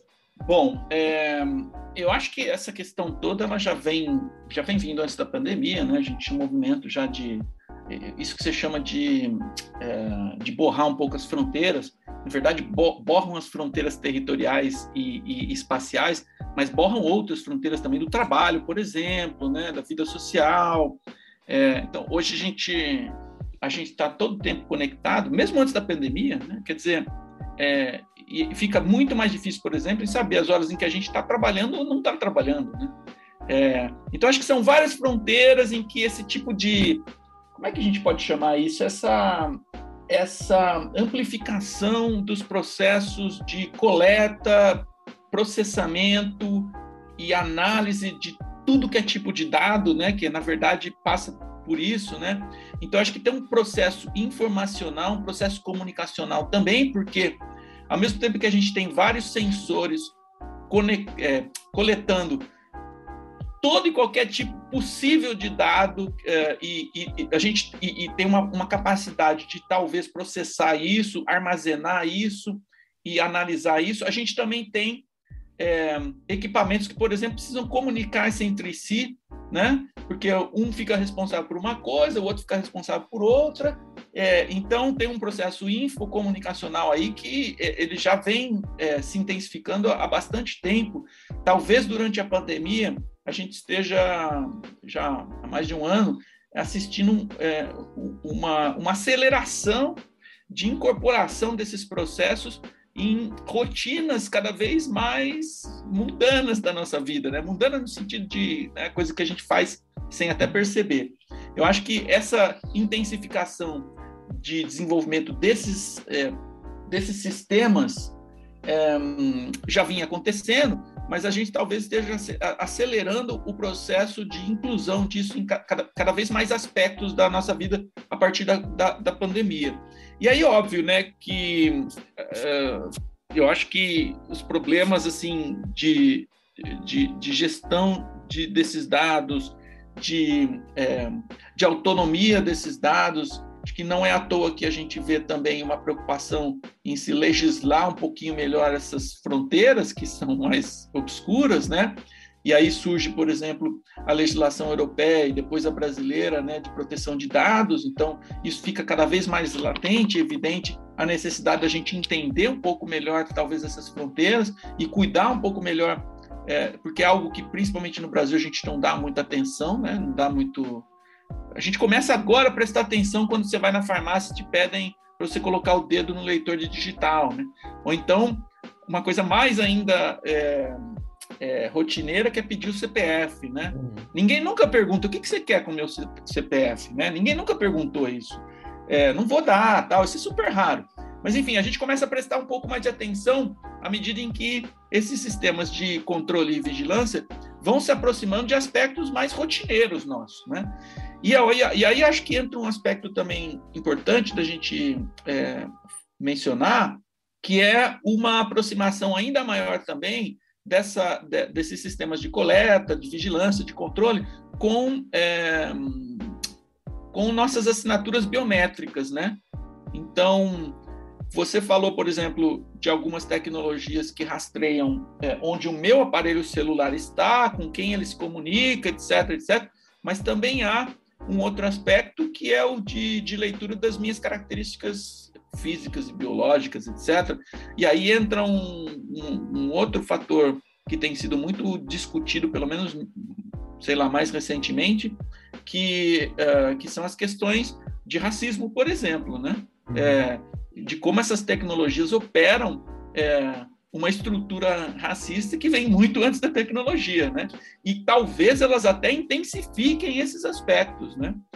Reconhecimento facial né? É uma, é uma tecnologia que está é, tem muito governo, muita polícia entusiasmada com, esse, com essa tecnologia, mas por outro lado também tem muita gente preocupada e é uma das tecnologias que tem passado por processo de banimento, inclusive. Uhum. Né? A gente na Lavitz assinou esses dias, acho que foi divulgada ontem, tal, uma, uma carta de várias organizações internacionais é, solicitando, pedindo, né, demandando o banimento de qualquer tipo de, de tecnologia de reconhecimento facial é, no Brasil. Aí, né? Então, é, porque tem vários problemas de imprecisão. É, aí tem várias. É, o Tarcísio Silva, que você conhece, é, tem um trabalho maravilhoso sobre racismo algorítmico, né? É, e tem outras tantas pessoas. A Nina da Hora, ela, ela costuma falar muito sobre, sobre isso, né? Ou seja, os problemas. E ela até fala, foi ela que eu ouvi falando. Agora tô, tem tanta gente que, enfim, tem tratado do assunto. Agora não tenho certeza se foi a Nina que falou sobre como, de repente, o reconhecimento facial pode até ser útil em determinados casos, mas a maneira como ele está construído e como o, o, algoritmo replica diversos problemas que a gente já tem, assim, estruturais, é, não é uma tecnologia aceitável no momento, né? não é, e a gente tem que realmente passar por um processo de completa revisão e banimento por, por enquanto. É. Então, acho que é, é, você citou o caso dos países orientais, né, da, da Ásia Oriental, da China especificamente, é, em que, enfim, a gente tem outro regime de governo lá que talvez seja mais é, fácil para os gestores lá implementar esse tipo de. E acaba virando um laboratório para o mundo, né? Porque é, realmente o crescimento da, da, aplicação desse tipo de tecnologia lá é muito acelerado, né? E a gente, enfim, crédito social, a maneira como os espaços estão controlados agora na época da pandemia, né, com os QR codes, ou mesmo a biometria, reconhecimento facial, todas essas questões. Eu acho que se a gente assistir os filmes e as séries de ficção para é, para sentir um pouco a temperatura, é, enfim, dessas questões, né? É, Black Mirror, é, Blade Runner, e, aí, e, e assim por diante. Hoje a gente também olha para alguns desses países também com um certo é, um olhar analítico de como, né, como é que essas tecnologias podem funcionar, é. né, e, e, que tipo de, de consequências e implicações é, elas podem ter. Né? Então, enfim, resumindo muito, é, obviamente que esse processo de intensificação é visto com muita desconfiança por mim e, e enfim, todas as pessoas que conheço que estudam é, vigilância, controle é, e, e a, a, turma que está lá na Navites também, né? Muita desconfiança, muito cuidado e muita preocupação, né? Porque a gente, vez ou outra, a gente inclusive discute processos é, litigatórios ali de algum. Acho que um caso que ficou bastante conhecido foi o uso das câmeras de reconhecimento de expressões faciais, não é só reconhecimento facial, pela linha amarela, pela Via 4, que é a empresa que administra a linha amarela do metrô em São Paulo. Eles iam utilizar essas câmeras é, nas portas do metrô, se eu não me engano, para medir a, a, reação das pessoas ao ver determinadas é, peças publicitárias, né? Então, é, o IDEC, que tem pessoas que participam da Lavites também, entrou junto com a Lavites com uma ação popular, né? Ação civil popular, acho que popular civil, não sei, não sei exatamente o termo jurídico, é, é. ação civil pública, alguma coisa assim. É, e a liminar foi concedida para que as empresas parassem de fazer monitoramento. Inclusive disseram foi determinado que eles colocassem fita adesiva para tampar as câmeras. E mais recente, isso já faz um tempo, mais recentemente foi dado ganho de causa definitivo para que eles parassem de utilizar. Então, há também um, como eu disse, né, um ativismo da Lavitz aí que é importante para ficar atento a essas questões e abusos né, de, dessas tecnologias.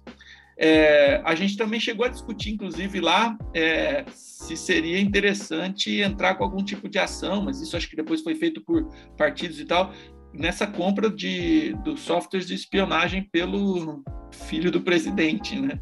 Enfim, o, o Carlos Bolsonaro ficou, acho que claro aí nas reportagens, que estava articulando para comprar os, acho que era o Pegasus, fazer uma licitação e, e, e dar preferência para o Pegasus, que é um software israelense, é, de ultravigilância, né? Então, a gente também discutiu a possibilidade, olha, isso aí tem que entrar em litigação, tem, esse processo tem que parar. É, eram duzentas e tantas é, licenças de, do software para ser distribuídas para membros do governo federal e, e, e, outras forças de, de, controle, né? Polícia Civil, bombeiro, etc. É, e num software que a gente sabe que ele pode, inclusive, monitorar o celular com o aparelho desligado. Né? Então, é, deixa pouco rastro de quem fez o monitoramento, você não tem uma. É, o que os, no inglês eles chamam de accountability, né? Dessas, de, de, desses processos de, de, de monitoramento e tal. Então, muito complicado. Acho que é mais ou menos isso. Você tinha falado aqui, tem umas coisas. É, vou retomar aqui pela, pela própria ideia de cidadania, né? Cidade, cidadania são relações etimológicas que, que nos colocam diante do, do, papel de respeito que a gente deveria ter frente ao cidadão, à cidadã. É, e aí que você fala aqui de algumas coisas, são exemplos assim é, que são assustadores, de certo modo, não são novos. Né? Esse sistema de reconhecimento de expressão facial do metrô de São Paulo já faz alguns anos, né? talvez uns dois ou três, nem sei. E quando eu vi isso pela primeira vez, eu fiquei estarrecido, né? Porque assim, por que eu fiquei estarrecido? Porque o fim disso era, era, era para a publicidade, né? era para vender publicidade, para medir as emoções das pessoas, alguma coisa dessa natureza, como se isso fosse possível. Eu sou formado em publicidade e eu, eu tenho é, eu tenho asco a esse tipo de, de, de procedimento. Né? Eu já não gosto muito da área da publicidade, apesar de ter sido formado, mas na verdade, acho que eu não gosto porque eu fui formado nela. é, mas, enfim, eu, eu, tenho, eu tenho horror a esse tipo de, de utilização da tecnologia para essas dinâmicas que visam exatamente apenas a manutenção do, do status de determinados grupos econômicos, etc. Enfim, é um lucro, é um lucro para pandemicos. Aí, né? É, algumas pessoas, por outro lado, é, é, Rodrigo, sempre se questionam assim. Outro dia eu estava falando, por exemplo, dando uma, uma fazendo uma fala aqui para um conjunto de alunos e tudo, é, sobre e estava falando sobre o problema do CPF e tudo mais, né? E aí um, um rapaz perguntou, mas professor, qual é o problema de eu, de eu de eu dar o CPF ou, sei lá, de, de eu ter algumas configurações, sei lá, dentro do aplicativo do supermercado, etc., que me promovam um, um encontro com certas promoções, com certos anúncios que, que tenham a ver comigo. Eu disse, ah, o problema não é bem isso, né? O problema é teu, teu CPF cair nas mãos de uma do teu plano de saúde, ele saber que tipo de remédio você precisa, ou saber o seu histórico dos 20 aos 40 e te ferrar quando você tiver com 50, 60 anos, quando você tiver com, com a necessidade de um, de um determinado tipo de medicação, e ali vai estar tudo caro. E eu dei um exemplo muito simples, o exemplo do, do, do soro fisiológico. Né? O soro fisiológico, em algumas farmácias, ele custa duas, três vezes a mais do que outras, do que outras farmácias. Por quê? Porque eles sabem, é, e é uma bobagem. O soro fisiológico é uma bobagem diante do que a gente vê de outros remédios, porque você tem aí uma coisa que custa seis, oito, às vezes bem, bem menos, inclusive, às vezes três, quatro reais. É, só que você tem remédios que vão custar na casa de 200, 300 reais. Enfim, tem essa, tem essa, tem essa questão. Dei o exemplo da Cambridge Analytica, que conseguiu fazer um rebuliço gigantesco diante de, uma, de um contexto de eleição, né? É, mesmo não estando situado no mesmo local da eleição, enfim, tem várias questões aqui. O que você diria, por exemplo, para a pessoa que diz assim: ah, mas a pessoa já está em um lugar público, já está no espaço público, já está no metrô, já está na rua. Qual é o qual é o problema, né? Tem muitas pessoas que se questionam assim, qual é o problema de você ter uma câmera de reconhecimento facial, já que ela não está na sua casa, ela já está na rua, já está no local público, né? Será que ela tem esse direito à privacidade, né? Qual é, qual é o, o, o quais são as querelas aqui, quais são as, as controvérsias que a gente pode elencar diante desse é, desse uso, sei lá, tão pernicioso da tecnologia, né? Então, Paulo Vitor, eu acho que o problema ele tem várias, várias, várias camadas, né? A gente tem uma camada jurídica e tem uma camada ética que não necessariamente está descolada da jurídica, né?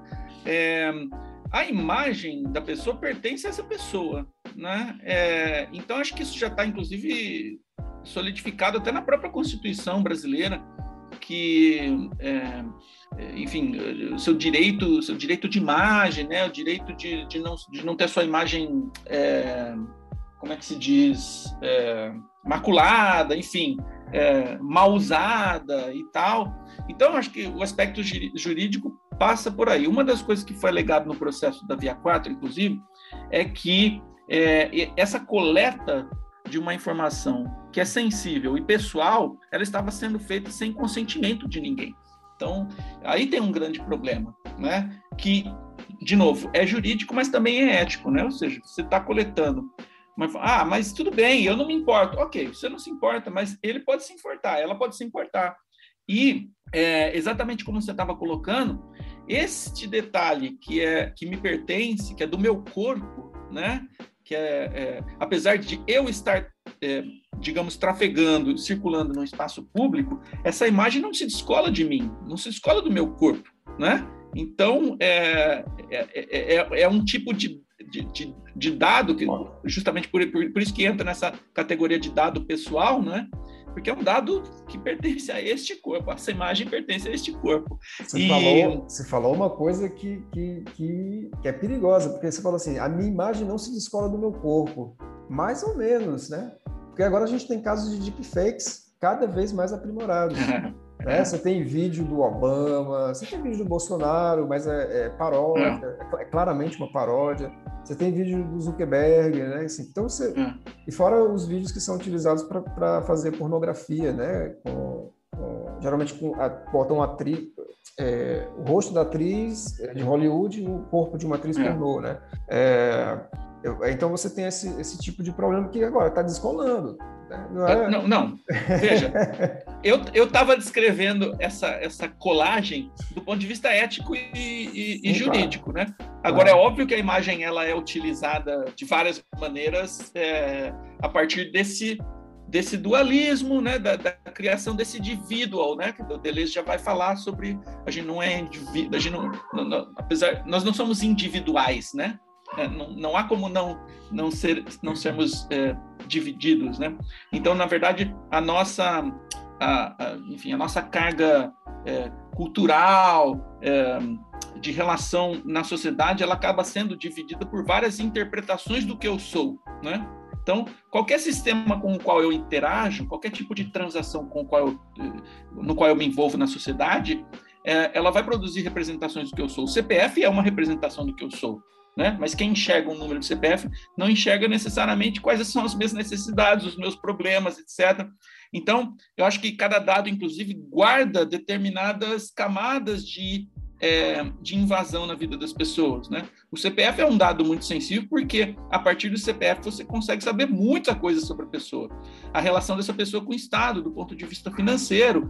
E aí, como a gente usa o CPF para tudo no Brasil, ela acaba abrindo muitas portas de várias relações que eu individualmente tenho, eu como pessoa tenho, com várias outras é, instâncias sociais, né?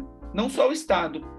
Então, é, eu acho que aí entra uma questão é, ética muito importante, que, que, que, é justamente esse problema de que a gente tem inúmeras, eu nem saberia te dizer quantas, é, é, representações do que nós somos, né?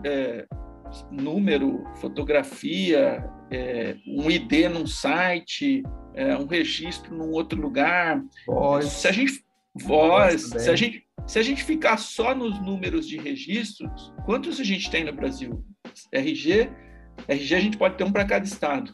CPF, título de eleitor, carteira de motorista, e aí tem o registro de, da CNH, é, o registro da escola, carteirinha da o crachá do trabalho, daí tem um número lá, outro, o piso, PASEP, sei lá, enfim, a gente tem diversos, diversas categorias de, de representação sobre o que nós somos, que vão fazer justamente essa intermediação com os, as transações que a gente tem, os processos que a gente tem para viver nessa sociedade brasileira. Enfim, se, se eu estivesse no Reino Unido, também teria, mas diferente, né? É, então, eu acho que o grande problema é, de... É, bom, tem vários, né? Tem problemas criminais. Eu, eu sou vítima há várias décadas, não, há umas duas décadas, é, talvez, de, de fraudes constantes, porque em algum lugar no meu CPF, meu RG, o nome da minha mãe, minha data de nascimento, vazaram é, para, enfim, para redes aí de criminosos, de fraude, de, de, de, como é que se diz? De fraudadores, né? Estelionatários, é. Uhum. Isso, fraudadores, estelionatários. E vira e mexe, hoje menos, porque eu já abri vários BOs e tal, mas é, tinha um tempo que eu tinha que constantemente ligar para a empresa de telefonia, falar assim, olha, eu não tenho essa conta, eu nunca estive na cidade de Barbacena, não conheço, não sei quem abriu. Aí eu gostaria que a senhora me passasse os dados para eu poder entender como que essa conta foi aberta. E, enfim, eu sempre estou atento. A primeira vez que isso aconteceu, eu fui tentar, eu tinha me mudado para São Carlos, acho, fui mudar o meu número de celular, eu e minha esposa comprando celular, ah, vai nome de quem? Ah, pode pôr no meu mesmo, tal, a conta. Ah, então, ah, o seu não pode. Mas por quê? Porque o seu CPF está bloqueado. E aí, como assim? Eu pago minhas contas tudo em dia, tudo certinho. Aí fui investigar, era um, tinha celular não sei aonde, celular não sei aonde, é, é, pacote de TV não sei em que cidade. É, então, isso é um dos problemas, talvez até o mais simples, né? De, de, da questão da, da, fraude com, com essas minhas representações, com, com essas minhas individualidades, né? É, Recentemente, mas... desculpa interromper, mas recentemente o, o, a CUFA, né? Não sei se você chegou a ver isso. Ela sim, tinha anunciado, sim, sim. né, que ia utilizar, que queria utilizar o reconhecimento facial para tentar auxiliar um, um registro de, de pessoas. De doações, que, né? É, exatamente. O que, o que tem é, é curioso, né? Quando você olha para esse tipo de situação, você vê, pô, tem pessoas bem intencionadas mas enquanto tem uma pessoa bem intencionada, tem dez com, com más intenções, né? E não necessariamente a gente está falando aqui de estelionato ou algo desse tipo, mas se a gente está falando, por exemplo, do, do, do cenário da, das favelas, que já são pessoas que estão à margem do, do centro de poder da sociedade, e elas são postas dentro de sistemas de catalogação, análise, né? Porque você tem reconhecimento, você tem uma análise facial. Você tem inteligência artificial, provavelmente utilizada. Você tem um procedimento de guardar esses dados. É, e, consequentemente, deveria ser anonimizado segundo a LGPD. Você tem, então, vários, vários caminhos aqui, vários processos que dizem respeito à individualidade de cada pessoa, Mas aí você tem outro problema lá atrás, que é o seguinte, e se você, se você que é, que é justamente o que aponta o Tarcísio, a Nina, né? Se você tem máquinas que são mal, mal treinadas, e elas basicamente são, são treinadas por pessoas é, é, de pele branca, com fotos de pele branca, né? então assim, você tem um problema muito grande que aqui é como que essa máquina vai fazer determinados reconhecimentos justos, não, não simplesmente iguais, né? Assim, não se trata de tratar duas pessoas de maneira igual, mas de tratar de maneira justa. Né? E o que isso acontece, por exemplo, se cai na mão de uma polícia mal aparelhada, que geralmente é o que a gente tem no caso da PM, né? Assim, com um envezamento específico. Né? Isso me parece muito, muito preocupante desse ponto de vista quando a gente pensa sobre essa relação com a cidade. Né? Ah, está passando, tá passando um jovem ali da, da, da periferia. Você joga o reconhecimento facial dele, vamos ver o que, que vai dar. Né? E aí você tem apontamentos que, que me parecem ser perigosos né, nesse sentido. Totalmente, né? Acho que esse, esse caso da CUFA ficou bem marcado, né? Foi uma coisa que aconteceu muito rapidamente, né? Acho que as redes sociais se movimentaram muito rapidamente. É, a própria Nina foi uma das pessoas que, que em contato com eles, alertou para o problema e tal. É, e depois isso foi revisto. É, e, e, claro, né, tem uma questão, é, uma questão fundamental aí, que às vezes nem é no problema nem é no problema da ferramenta que não consegue, por exemplo, é, distinguir cor de pele é, e tal, mas a maneira como esse dado vai ser utilizado depois, como você bem alerta, né? Ou seja, é, pode até ser que a CUFA tenha feito algum tipo de contrato de confidencialidade com a empresa que forneceu a tecnologia e tal, mas, enfim, são dados muito sensíveis, né? É, não só dados sensíveis do ponto de vista da, da, da constituição desse dado em si, mas da população que está tá sendo mapeada nesse caso, né? É, ou seja, a população é, que normalmente a gente sabe, como você bem colocou, que são alvo de é, operações é, policiais e tal. Um outro, um outro projeto que acho que não chegou a gerar a mesma polêmica, porque acho que não foi adiante, mas acho que entra nessa mesma linha de pensamento. É, você deve ter visto aí o anúncio de um projeto da Prefeitura do Rio de Janeiro, junto com um laboratório do MIT, é, para mapear a rocinha com LiDAR, né? aquele laser que captura o ambiente em 4D praticamente, em 3D, né? É, captura todas todos as características do, uhum. do, enfim, isso, essa tecnologia já é muito utilizada para várias coisas, é, inclusive pela própria Google, né? Se, se, você tem esse aparelho passando na rua e ele, ele, ele passa 360 graus, ele consegue captar com uma precisão milimétrica todo o ambiente, né? Construído, árvore, tudo. É, e eles fizeram isso num trecho, esse laboratório chamado Sensible City Lab, que é inclusive onde o Fábio Duarte, que eu mencionei lá no começo, está trabalhando hoje. É, eles fizeram um trecho da, da Rocinha para mostrar como que a tecnologia podia ser utilizada, né? E e depois o projeto não foi adiante porque a prefeitura do Rio basicamente não tinha dinheiro para comprar o projeto. Né? Então a imprensa até chegou a anunciar que o projeto ia ser feito e tal, e que o pessoal ia utilizar isso também para uma gestão via blockchain dos imóveis na favela, lá, mas eh, as informações que eu tenho é que o projeto, por enquanto, não vai adiante porque não tem dinheiro, a prefeitura não tem como pagar o projeto. Mas, de todo modo, veja, isso é uma, uma é, uma situação em que você pensa no primeiro momento, ora, interessante mapear um local que não é mapeado, que a gente não conhece é, assim, em detalhes o, a constituição física desse território. Pode ser, isso pode servir para levar política é, pública no sentido de urbanização, é, saneamento, infraestrutura, etc.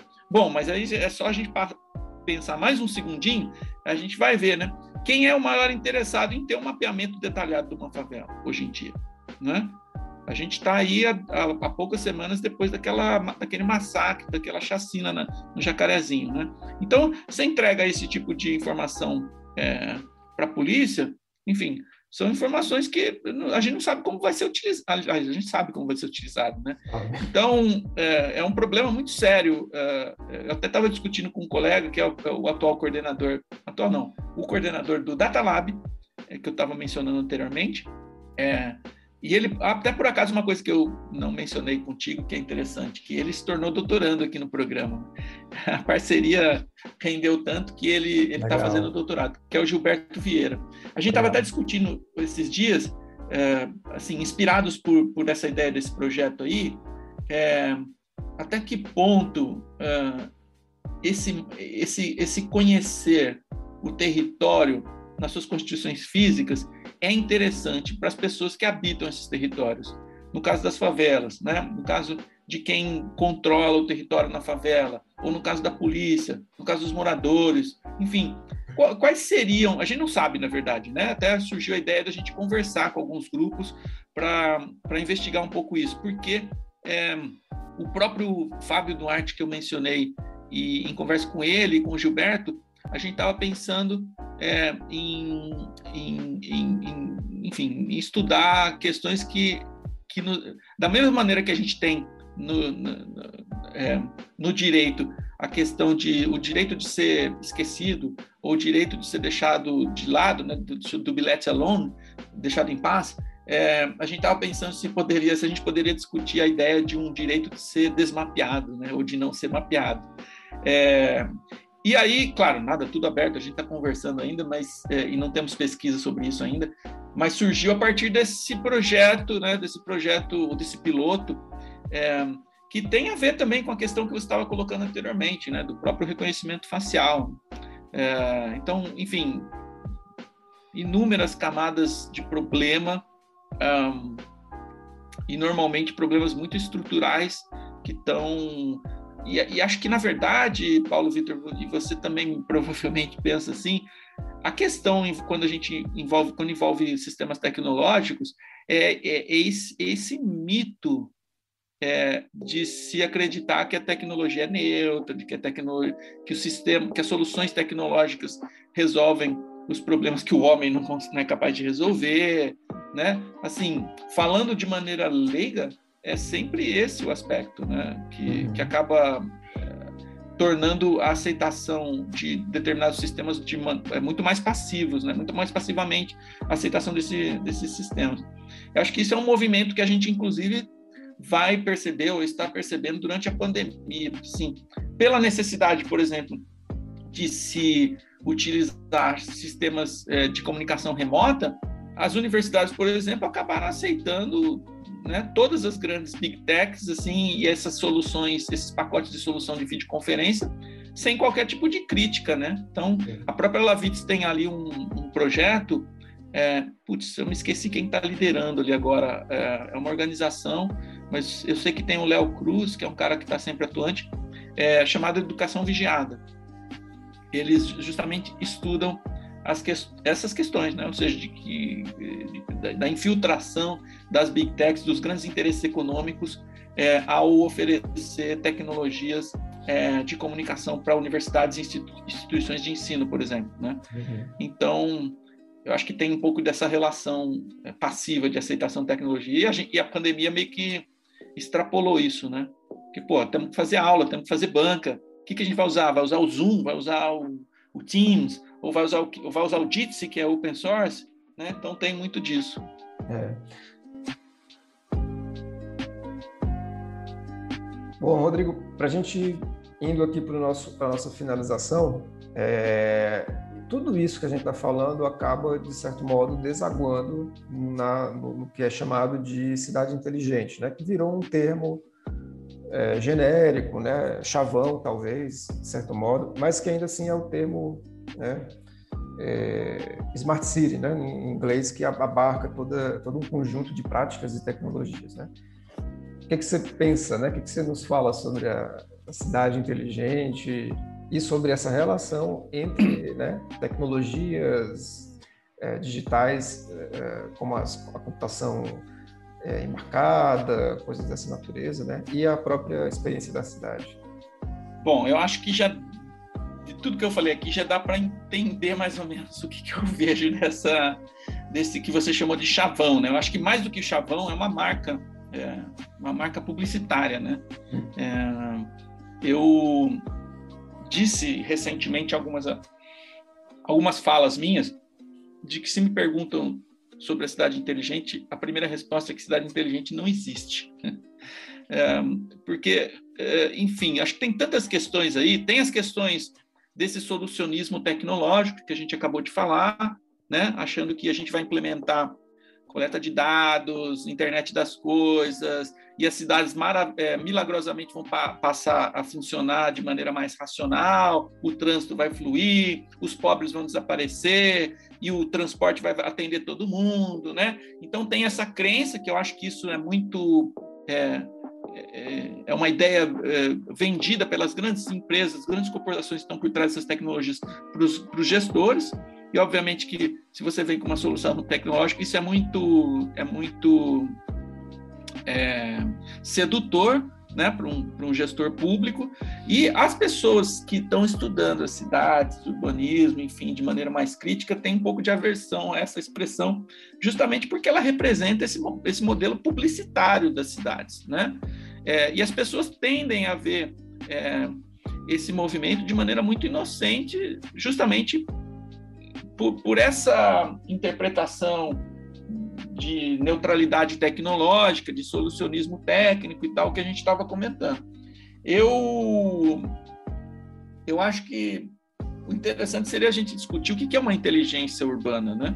E não o que é uma cidade inteligente, né? Uhum. E eu acho que processos é, processos que podem melhorar as vidas, a vida das pessoas eles podem ocorrer, por, por exemplo, setorialmente, pontualmente, algumas soluções tal, é, mas é muito difícil a gente homogeneizar isso para uma cidade, né, e começar a chamar as cidades de cidades inteligentes, é, porque muito provavelmente a cidade é um, é um ambiente de tensões, né, é um ambiente de disputas, sempre vai, sempre foi, sempre vai e vai continuar sendo assim, né?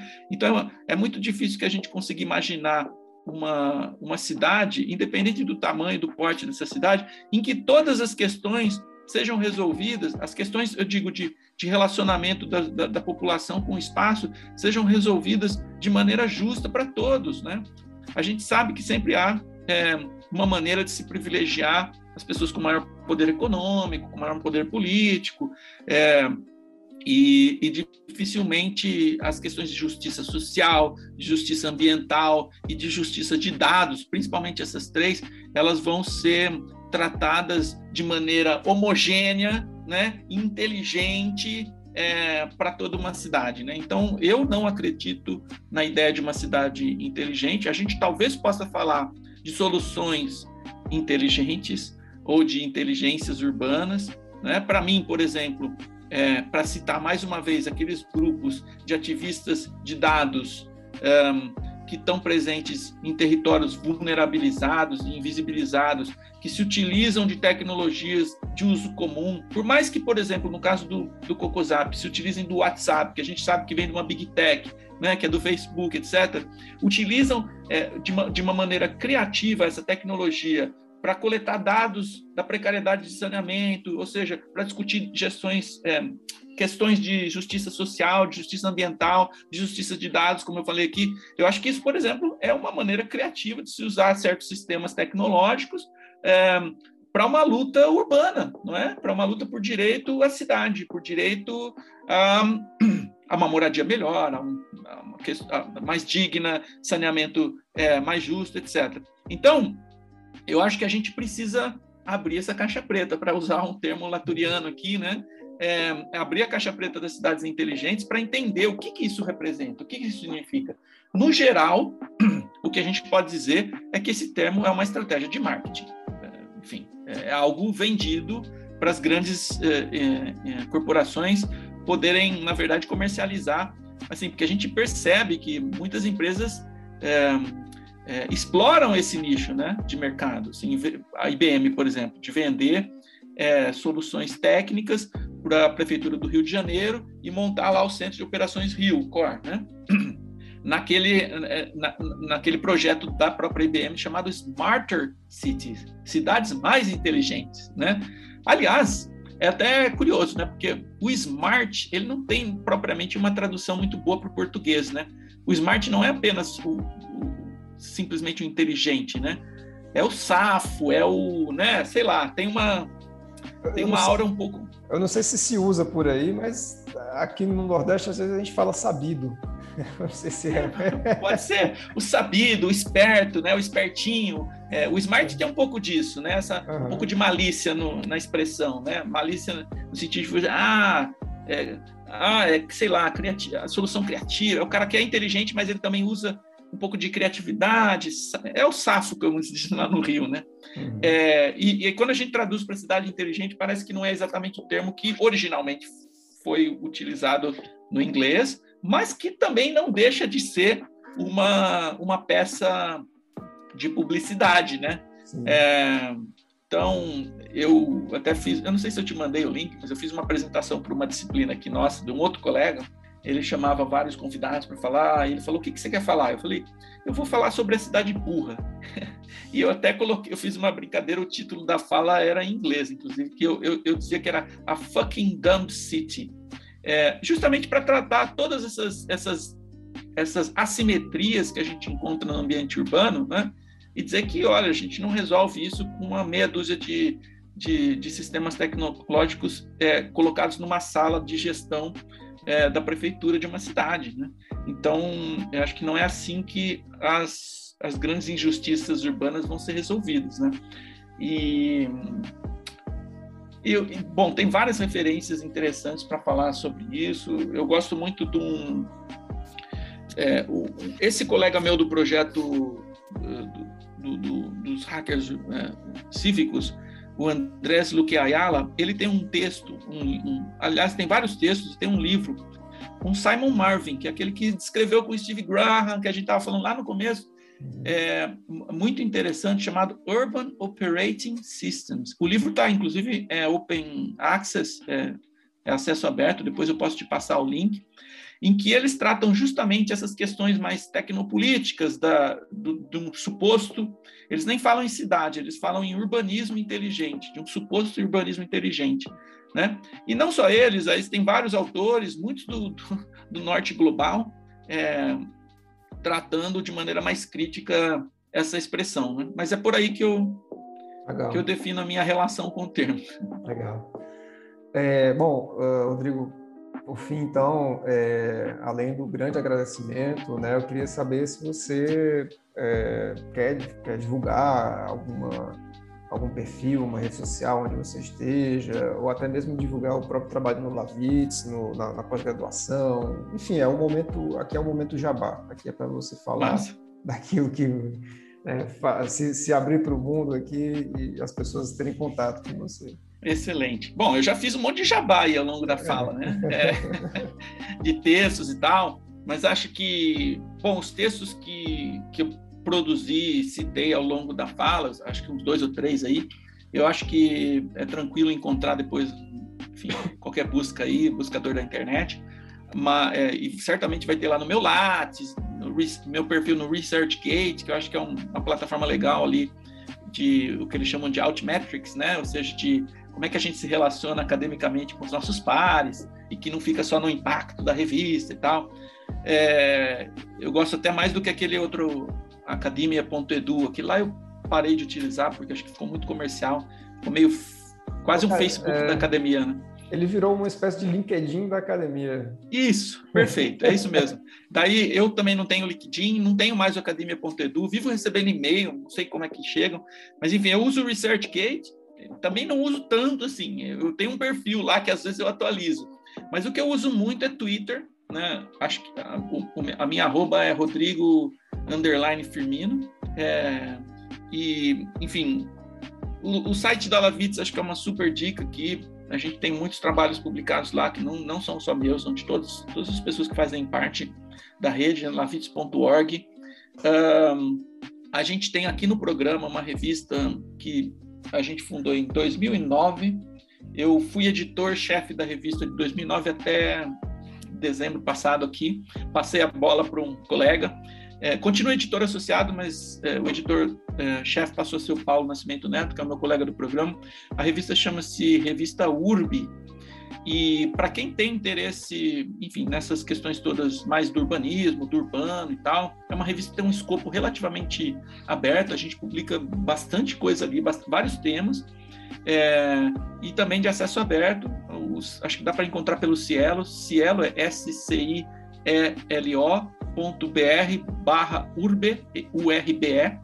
É, e eu recomendo também dar uma visitada lá, uma navegada. Tem, tem alguns números com edição especial temática e tal, uh, e muito artigo interessante. Uh, é uma revista que, assim, ao longo dos anos acabou tornando-se, com algumas outras do Brasil e da América Latina, uma referência nessa área dos estudos urbanos aqui na nossa região, né?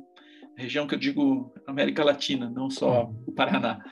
Um, sei lá, acho que é isso. E, e, e-mail também, né, cara? E-mail, quem quiser mandar, não sei se vai colocar aí, mas é rodrigo.firmino, arroba pucpr.br. Vou, eu vou deixar todos eles aí, tudo que você falou, é, na, na, descrição do, do, do, episódio. Acho que o pessoal vai conseguir encontrar de boa. Eu vou colocar os Perfeito. links, fica bem legal para o pessoal ver. E valeu aí pelo convite, foi muito bom, cara. Muito o papo bom. só seria melhor se a gente tivesse é, numa mesa de bar ou num café, né, trocando ideia ali no, num ambiente mais presencial. Mas gostei bastante. Obrigado Maravilha. pela oportunidade. Eu que agradeço.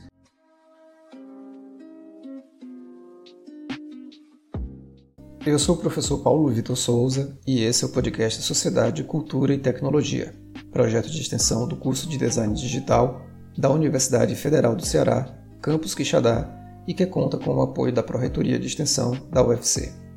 Também estamos no Twitter e no Instagram com o usuário PodESCT, as iniciais do projeto, e se você quiser conversar conosco, pode nos procurar nas redes sociais ou mandar um e-mail para paulo.victor.com ufc.br.